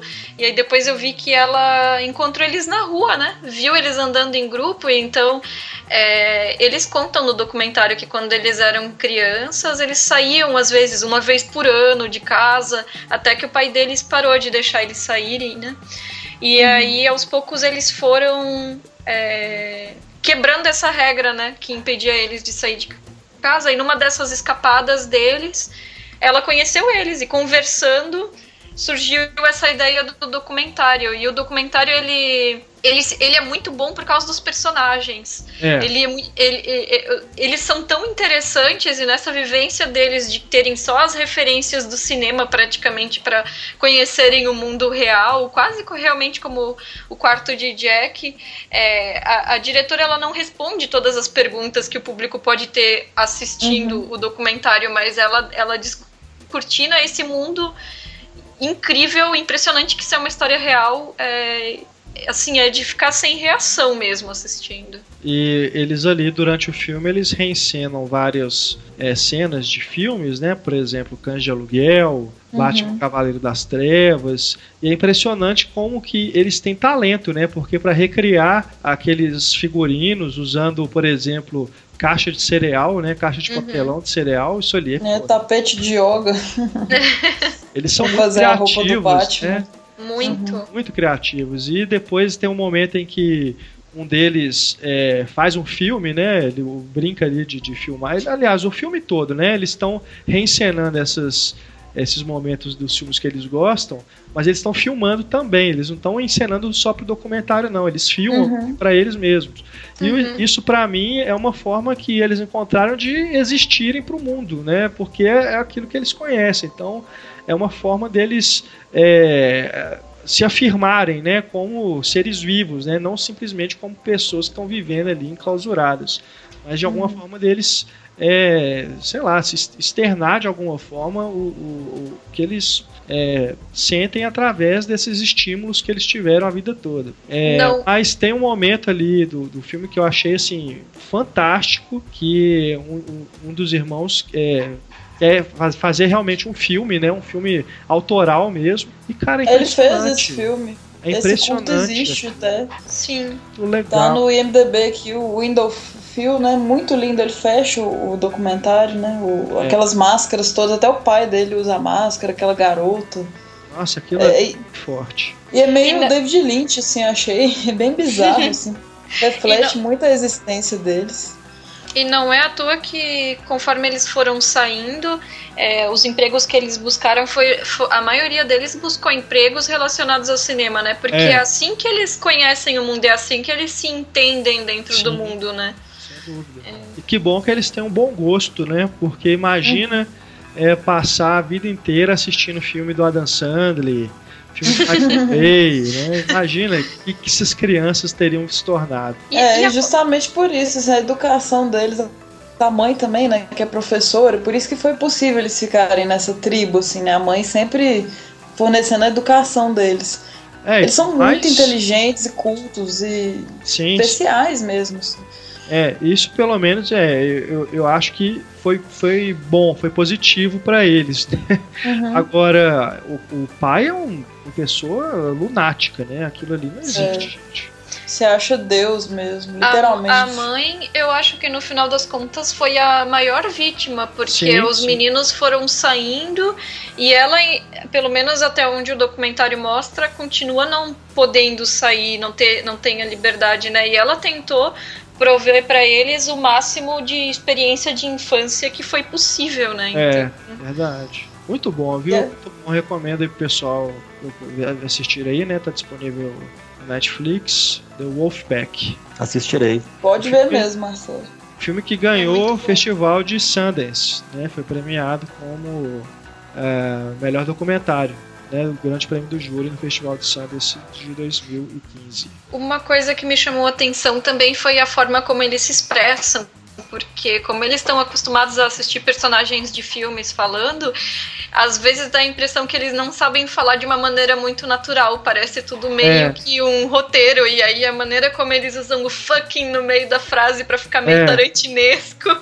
Verdade.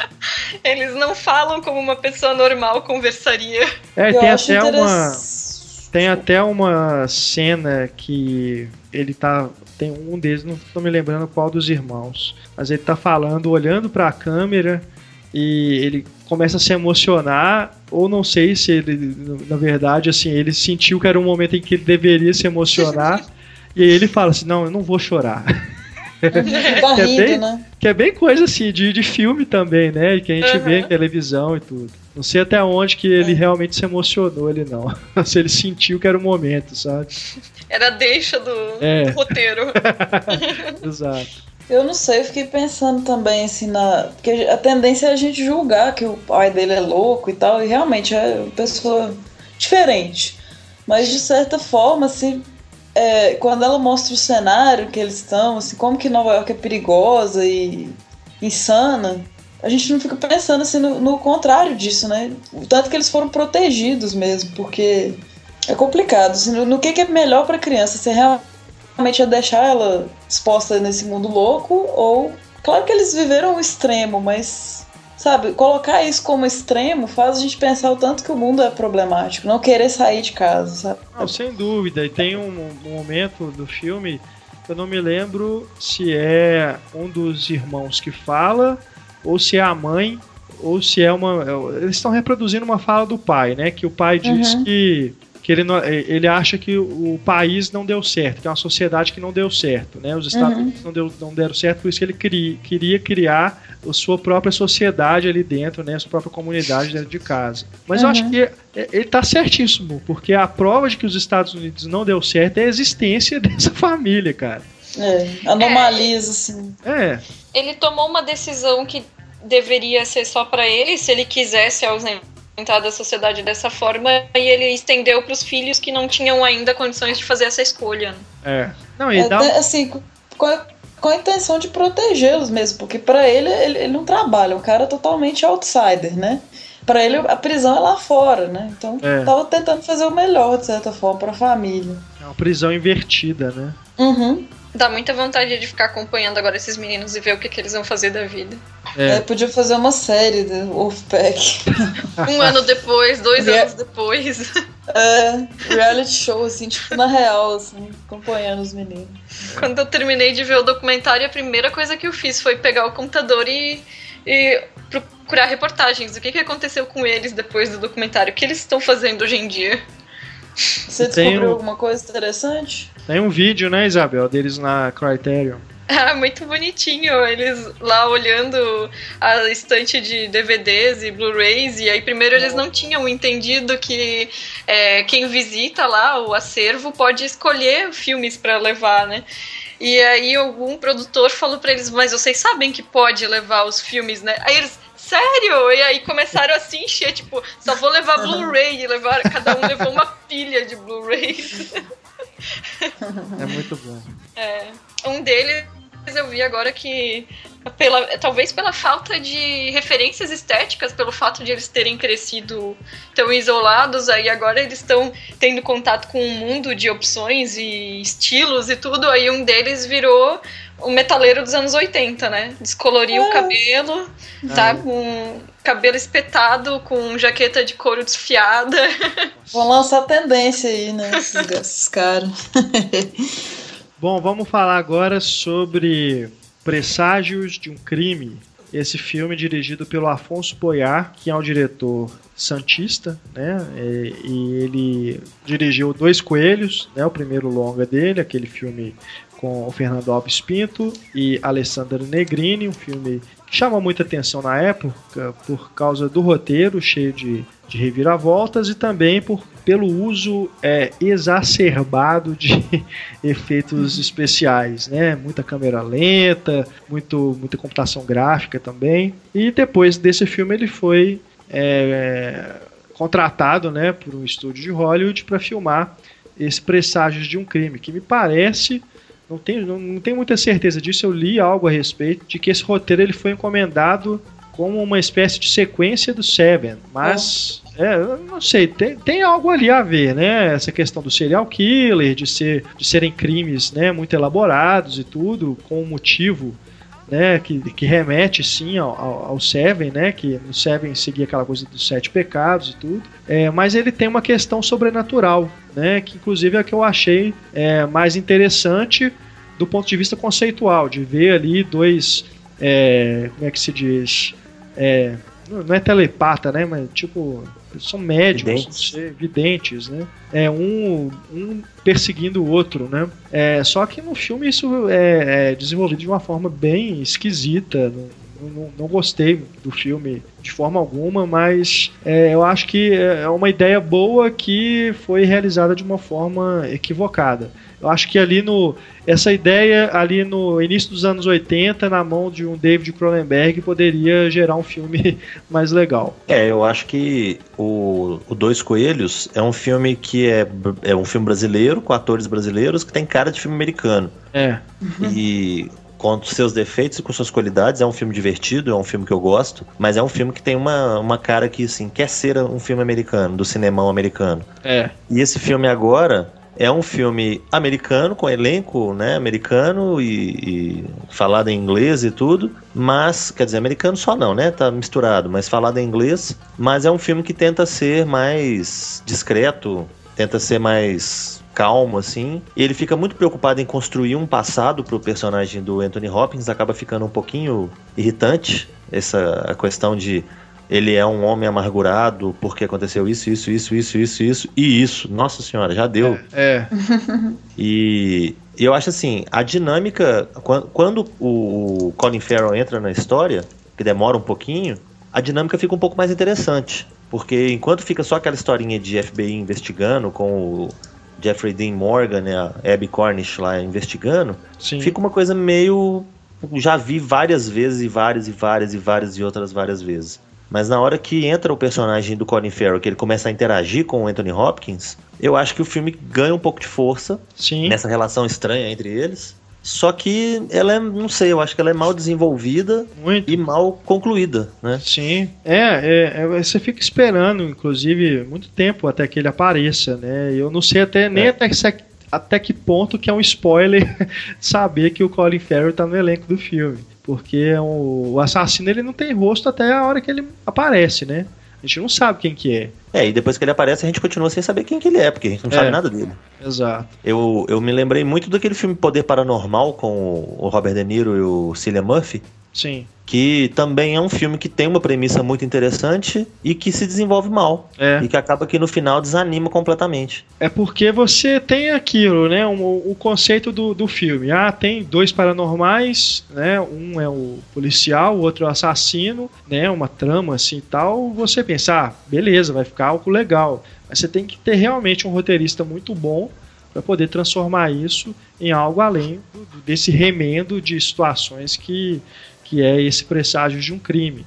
E tem uma série de coisas ali, tipo, por exemplo, tem um momento que a, a personagem da Abby Cornish está questionando, né, o do Anthony Hopkins, e ela repete exatamente tudo que aconteceu até ali, sabe? Tipo, a gente já sabe por que, que ele está ali naquela situação. Ela repete é, todos o, tudo que aconteceu até ali, como se estivesse recapitulando né, essas coisas de novela. Né? É, eu achei bem, bem estranho, assim, um não só o roteiro, né, mas a direção do Poyar também, é, que ele parece que ele quis colocar isso dele, né? Isso dele de, de, usar efeitos, só que os momentos que usa fica só aquela coisa de partículas em suspensão, né? Câmera lenta, aí aquelas, aquela gota do, do, da mamadeira, né? De leite, da mamadeira que cai no chão e pinga, e você vê os pingos assim esparramando. É, não sei se vocês já tiveram a oportunidade de ver o trailer do novo filme dele, que é o José Aldo, né? Sobre o lutador do MMA, mas o trailer inteiro é câmera lenta, cara. Então, é, é, tudo bem que é, um, é uma proposta de estilo dele, mas eu acho que tem que ser bem utilizada, né? É algo que assim, eu nem tenho tanta é, birra assim com câmera lenta, não. Acho que tem vários diretores que eu acho que fazem um uso muito interessante é, desse efeito. Mas no caso do Poyar, me parece que é simplesmente uma questão de, do efeito pelo efeito, né? Não tem uma uma questão narrativa mesmo. É, às vezes falta um pouco de conteúdo, aí o cara pega pesado no, na forma, né, na estética, é. para ver se compensa, mas fica um resultado muito falho, né? É, nossa, é, eu achei o um filme assim é, decepcionante, é, mas também acho por ter o Anthony Hopkins, é, eu acho melhor do que o aquele que ele faz o, o dono da Heineken, né? O, o sequestro da, de, de Heineken lá. É. É, é na verdade é jogada de, de mestre. É, assim. é muito ruim esse filme. É, ainda é melhor do que por todos, todos os problemas que já Presságio de um Crime tem. Eu ainda acho ele melhor, mais interessante do que esse, esse jogada de mestre. Agora, o Anthony Hopkins também é um desses atores né, que já chegou num ponto da carreira que parece que começa a aceitar uh, filmes é, de, de, de qualidade duvidosa porque deixou de ser interessante para a indústria, né? É, mas pelo menos ele não faz comédias imbecis. Igual o De Niro, né, por é. exemplo. É, é melhor ele é fazer, é né, esses filmes policiais bobos aí do que ficar pagando mico, né, com a sua própria é, imagem, né? persona, né? É, a é. sua persona.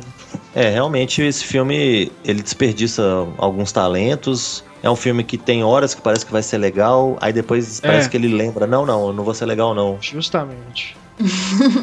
e aí desanima. Eu, como não assisti, eu não sou capaz de opinar. Bom, e vamos falar agora do Deadpool pra gente fechar o nosso programa.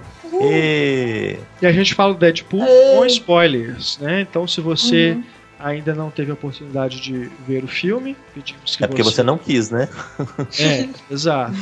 Você pode dar um pause né, no programa e depois você retoma né, o nosso podcast. Agora, é se você não liga para spoiler, continue conosco e vamos até o final aqui falando desse filme baseado em mais um personagem da Marvel, mas que não é um filme da Marvel, né, um filme da Fox, é. que os direitos do Deadpool estão juntos com os direitos dos X-Men que são da Fox.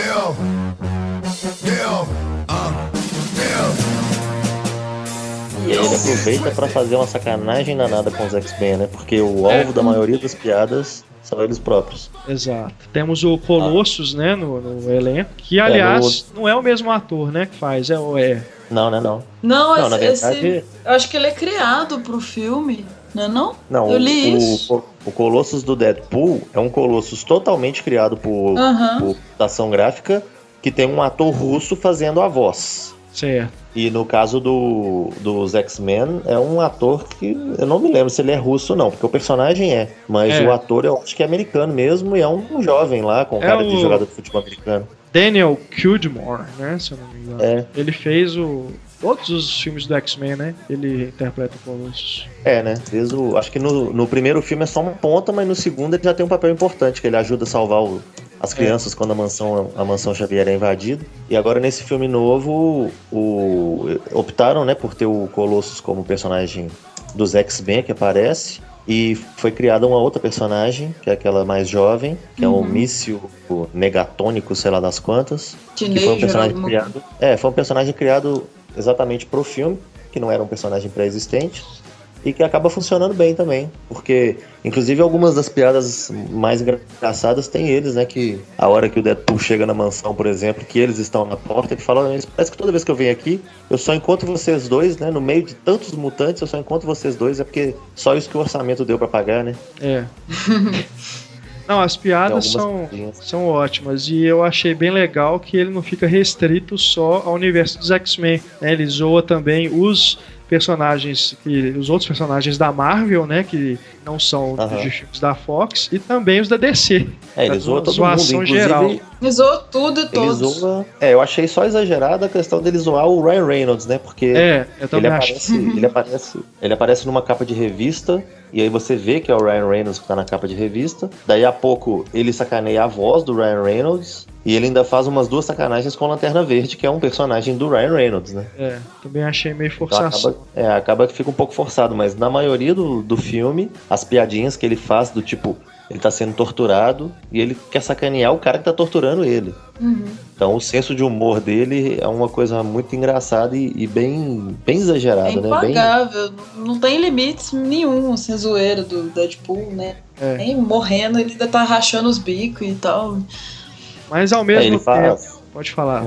ele faz algumas, algumas referências até ao mundo real, ele faz algumas piadinhas. Ele, ele faz umas meta-piadas, porque a hora que ele vai falar, por exemplo, das linhas temporais dos X-Men, ele brinca que ele não sabe se o Xavier é o McAvoy ou o Stewart. É, Então ele, ele sai até do, do universo do filme ali onde ele está inserido e ele faz uma gozação. Ele quebra a quarta parede, né? Que ele vira pra Uhum. conversar com a câmera várias vezes, que é uma coisa que o personagem nos quadrinhos faz muito. E ele, inclusive, faz referência, pelo menos em dois momentos, ao Rob Liefeld, que é o, o digamos assim, o criador, né? Porque o, o Rob Liefeld tem um histórico de chupar outros personagens e dizer que criou, né? No sentido, né, obviamente, de se apropriar das características e tudo.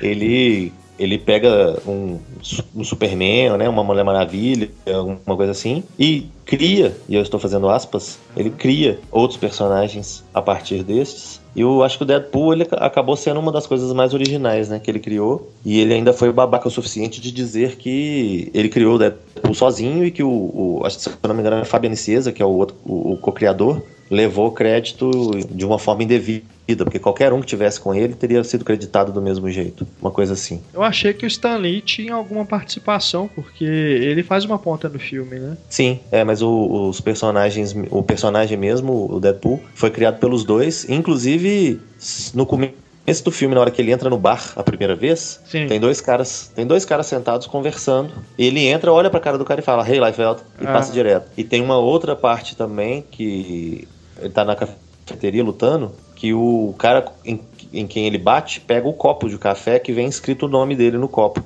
Tá escrito Rob L. Ah, tá. Então, pelo menos nesses dois momentos, ele faz referência ao, ao, ao criador, né, o roteirista da- das histórias. Entendi. Sobre essa questão da metalinguagem, eu gosto muito né, da forma como ele brinca não só de fazer piadas com o universo dos filmes de super-herói, mas também com a própria linguagem. Porque tem uma hora que ele, ele quebra a quarta parede, aí ele quebra a quarta parede dentro da quarta parede. Isso é muito bom, né? Essa brincadeira é ótima. E no, nos créditos iniciais também tem uma brincadeira ótima, né? Zombando com, com todo mundo, menos os roteiristas, né? Uhum, Os roteiristas verdadeiros são- heróis. Isso é ótimo. Agora, eu só fiquei me questionando, assim, é, é bacana, é ótimo, assim, o uso que eles fazem da metalinguagem, mas não deixa de ser a metalinguagem dentro do, do formatinho desses filmes de super-herói, porque tem ali a história de origem, tem um vilão que é bobo, né, que não, não, não quer dizer muita coisa, e, enfim, se, se, se você tirar a metalinguagem, vira um filme de super-herói que ele tá criticando, né? O formatinho ali do roteiro é o mesmo. Então é, é simplesmente a metalinguagem para como, como grande atrativo, né? Como razão de ser do filme. E o que me leva a questionar também, por exemplo, como que esse Deadpool se encaixaria dentro de outros filmes é, do- dos X-Men, por exemplo, se ele fizesse uma participação. Porque eu não vejo ele. Seria assim, muito. Ele seria uma quebra muito grande. Tipo, de repente, entra o Deadpool fazendo gracinha pra câmera num filme do X-Men que não tem nada disso, né? É, pois é, a diferença tá justamente aí. Assim, eu, eu acredito que os filmes de super-herói têm uma tendência a se levar muito, muito a sério, né? E o Deadpool não, o Deadpool é da zoeira. E eu também. Esse termo super-herói é um problema aqui, porque ele, é, ele tem nada de herói, né? Ele é um anti-herói total. Ele age totalmente em benefício próprio e, sabe, não, não quer salvar alguém específico. É. Não é? Eu não, eu não vejo como uma dele. trajetória. Só nesse ponto, só esse ponto. Pois é. Ele, ele quer, quer vingança. Né? Sim, o objetivo dele é vingança e assim, tentar reverter uma coisa que foi feita com ele. Então eu, eu não vejo assim como um filme de herói, não. Assim, ele tem alguns clichês de, de, desses filmes, assim, desse universo, mas eu acho bem diferente, assim. O tempo todo ele debocha disso, de, de, de heróis e tal. Pois é, mas vocês não, vocês não concordam que, por exemplo, que fica meio inviável utilizar esse Deadpool é, num filme dos X-Men? Hum. É, acho que é, é, é meio distante, por isso. Porque até assim, o público. Combina. Até o público vai ficar esperando isso. Porque quem gostou do Deadpool, desse filme, quando ele aparecer num filme dos X-Men, vai ficar esperando que ele vire pra câmera e faça uma, uma gracinha, entendeu? Ele, ele não pode ser acabar, sério. Assim. Ele vai acabar tendo que ser enquadrado, né? É. Ele não é sério. Acho que ele não combina muito com os filmes mesmo, não. Mas eu nem sei também é se o... é a intenção dos produtores de incorporá-lo né, nos filmes dos X-Men. Eu acho que no universo que o Brian Singer criou, não caberia mesmo, porque é um universo muito sério, né, que quer tentar trazer questões de identidade, questões de aceitação e muitas coisas filosóficas, e fica um pouquinho fora do tom. Agora, no universo dos jovens, né, da, das, das novas gerações, desse, desses, dessa nova trilogia, talvez ele se encaixe, porque já é uma trilogia que tem um pouco mais de humor, que já usa muito até o Wolverine para ter um pouco de humor e é um personagem que interage muito com o Wolverine. Então, talvez funcionasse. E eu vi também que a Fox já adiou o filme do Gambit, né, e colocou dois filmes misteriosos no calendário. Planos estão sendo, novos planos estão sendo traçados a partir do sucesso do Deadpool. É, e, e eu, falando do Wolverine também, né? Algumas das boas piadas do filme também tem a ver com ele, né? Sim. Com atores que, também. É, a hora tem uma hora que alguém fala assim, nossa, mas você fala tanto que eu deveria costurar sua boca. Ele fala, não, já fizeram isso, não deu certo, não. Filme horroroso do é Wolverine fácil. Origins. É, é, vocês que estão nos escutando, não reparem, né, em alguns barulhos que surgirem aí ao fundo, né, como a gente disse, a gente está gravando por Skype, então alguns sons, né, a gente não tem controle sobre eles. E no momento vocês escutaram o som do gato da Stefani. Foi mal. Vem cá, Feline. Pronto. Feline, tá? Olha a referência, né?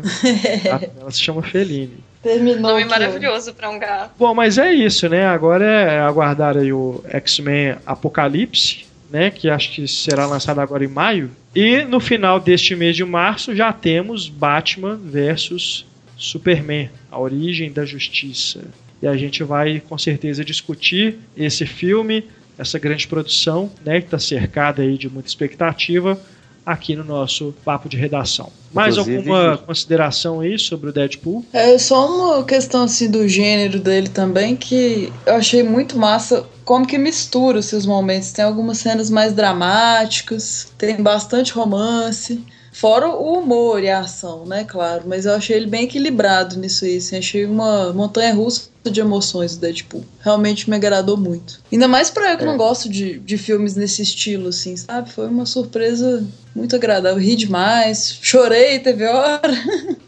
A trilha também é muito boa, bem inusitada, mistura rap com umas músicas antigas, assim, dos anos 50. E é muito massa, ele não tem muito moralismo, sabe? É um filme vida louca mesmo. Gostei demais. É, aproveitando que a gente tá falando na sessão spoiler, o, o ponto assim que eu achei negativo, que eu realmente não gostei, que me incomodou, foi a questão do final, na hora que, né, obviamente ele brinca que ele vai tentar perdoar o vilão ou qualquer coisa desse tipo, ele vai lá e mata o vilão na cara. Uhum. E o e o Colossus, que é o, né, o bom moço, o, o poço de né, bom mocismo, é o cara que quer fazer tudo certinho e tudo, não briga com ele, não tenta dar uma porrada nele, alguma coisa desse tipo. Eles simplesmente aceitam que, ah, Deadpool é assim mesmo. E isso eu achei um tanto quanto furado. Entendi. E a Missy? Mas de uma forma geral, de uma forma geral, eu gostei bastante. A Missy é uma personagem cínica, então ela não teria tanto problema de de aceitar isso, né? Tipo, ah, matou, problema, né? Tipo, o, que eu, o que eu aprendo lá na mansão do Xavier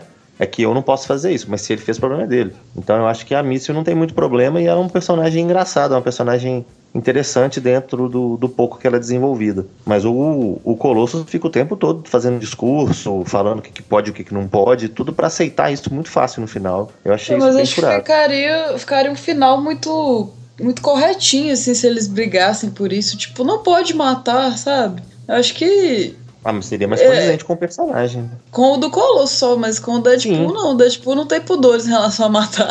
Isso é legal. Sim, mas, mas os dois estão ali. Eu não tô falando que eu acho ruim do Deadpool ter matado o cara, eu acho ruim da reação do Colossus. De ter aceitado. É, ué. Entendi. O, que o Deadpool ia matar o cara, isso aí é óbvio. Agora, Acho que o podia ter o terminado. O- Não, não tinha muita palavra ali mais, não. É, ele podia muito bem ter dado um jeito de fugir antes que o Colosso desse um cacete nele, né? Então acho que teria sido mais interessante. Mas mesmo assim, eu acho que a, a, a metralhadora de piadas, de referências, né? De, de tudo que eles colocam ali, do universo pop de uma forma geral, foi muito bem bolada, muito bem colocada.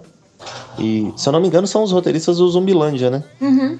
É o Pablo, São- acho que é o Pablo que falou. Que é. Foi o quê? O Pablo falou isso mesmo. Que do são os mesmos roteiristas do Zumbilândia? É, Acho que sim, na É crítica. só olhar no IMDB, ué. não precisa do Pablo, não. Ai, meu Deus do Ai, céu. Eu vou adivinhar. Se ele falou, tá mais fácil, você concorda? Eu, hein? Eu vou falar assim, não, beleza, eu vou olhar, assim, vou olhar o nome do cara, Rich Reese, Paul Wernick. Ah, os roteiristas de Zumbilândia. Nossa, É, ué, ué, reconheci imediatamente. Não, Não, aí pode o Pablo é- Pilaça me, me, me ajudar falando que o que, que porcaria o cara fez antes, velho. É, Qual que é o problema? Basicamente, o que o Marcelo falou foi: não leiam a crítica do Pablo, vejam no IMDB. Tipo isso, não precisa do Pablo falar pra você. Você tem obrigação de olhar no IMDB. Tipo isso. Ah, eu- mas, né, como eu ia dizendo, é um tipo de humor bem parecido, né? Com o Zumbilândia, que é um É. outro filme que os roteiristas escreveram. A Stefani encarnou o Deadpool agora. Exato. Baixou a Aqui, ó, zoeira. ó, lendo a crítica do Pablo Zumbilândia, outro longa que brincava com as convenções de seu gênero. Ah, É, então é. tem uma justificativa. Mas aqui, falando de filmes que brincam com convenção, pra mim ainda é insuperável o último grande herói. Que o- É. o, que o Deadpool faz pros filmes de, de super-heróis, o último grande herói faz pros filmes de ação, né?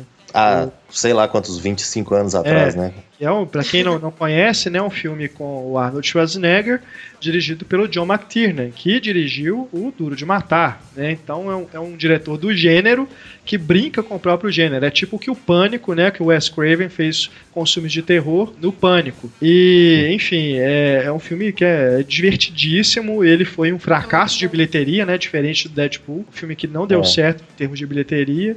Mas que recomendo demais aí o pessoal assistir. E só lembrando de um exemplo mais erudito, né? A Rosa Púrpura do Cairo para os filmes de romance. né? Sim, sem dúvida, sem dúvida. Uhum. Então cada gênero agora tem o seu representante. E é bom, é bom lembrar também que o, o Deadpool tem duas cenas, né, escondidas no final. Então é bom esperar. Daquela no finalzinho mesmo, né? Que ele brinca com o Curtindo a Vida Doidado, né? É, o Ferris Uhum. Bueller, né? É.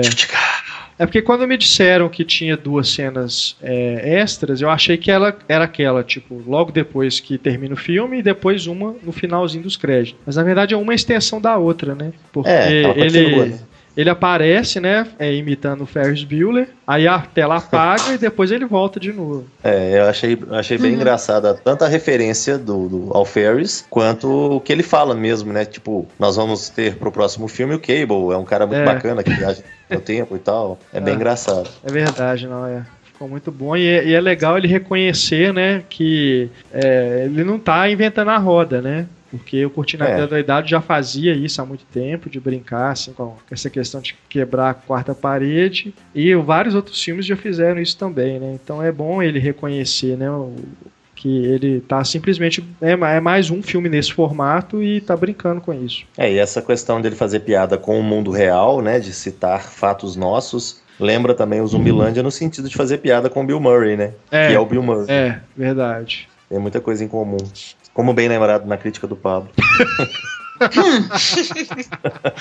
Então é isso, vamos encerrando aqui o nosso papo de redação, agradecendo aqui a participação do Marcelo, Opa, valeu, gente. Marcelo que escreve no blog opipoqueiro.wordpress.com. Ó, é mesmo, hein? Já ia esquecendo de fazer o jabá. Não deixem de visitar. Obrigado Isabel que escreve no estantedasala.com. Eu que agradeço, ó, vou ler o jabá também. E no, e no Vestindo o Filme no Cinema em Cena, né? Cheio do filme, exatamente. E obrigado. Tá um Oi, pode falar? Eu ia dizer, pedir desculpa para os leitores, está um pouco de férias a coluna, mas estou em final de dissertação e espero voltar em breve, Volte. do jeito que der. Volte que faz falta mesmo. E obrigado, Stefânia, que escreve no cinemaencena.com.br. É, valeu. Quem vai escolher a música de encerramento? Olha, ladies first. Isabel Vitor. É. Nossa, não estava preparada. Vai. Não, então No- vamos de. De supetão, vamos lá. Ah, então vamos com a da Lady Gaga, Till It Happens to You. Só em clima de Oscar ainda. You tell me hold your head up, hold your head up, and be strong. Cause when you fall, Então a gente acaba esse podcast, né, de uma forma bem melancólica. Bad vibe. Vamos cortar os pulsos agora. Não, Ué, é sobrevivente. Eu acho que se fosse o, Não, não é Herohe hoje. se fosse o, o- a música do 007 que ganhou o Oscar, o Marcelo ia cortar os pulsos. Eu ia certeza. cortar os pulsos, exato. Então tá, galera. Grande abraço para vocês. A gente volta com mais podcast na semana que vem. Até mais. Tchau.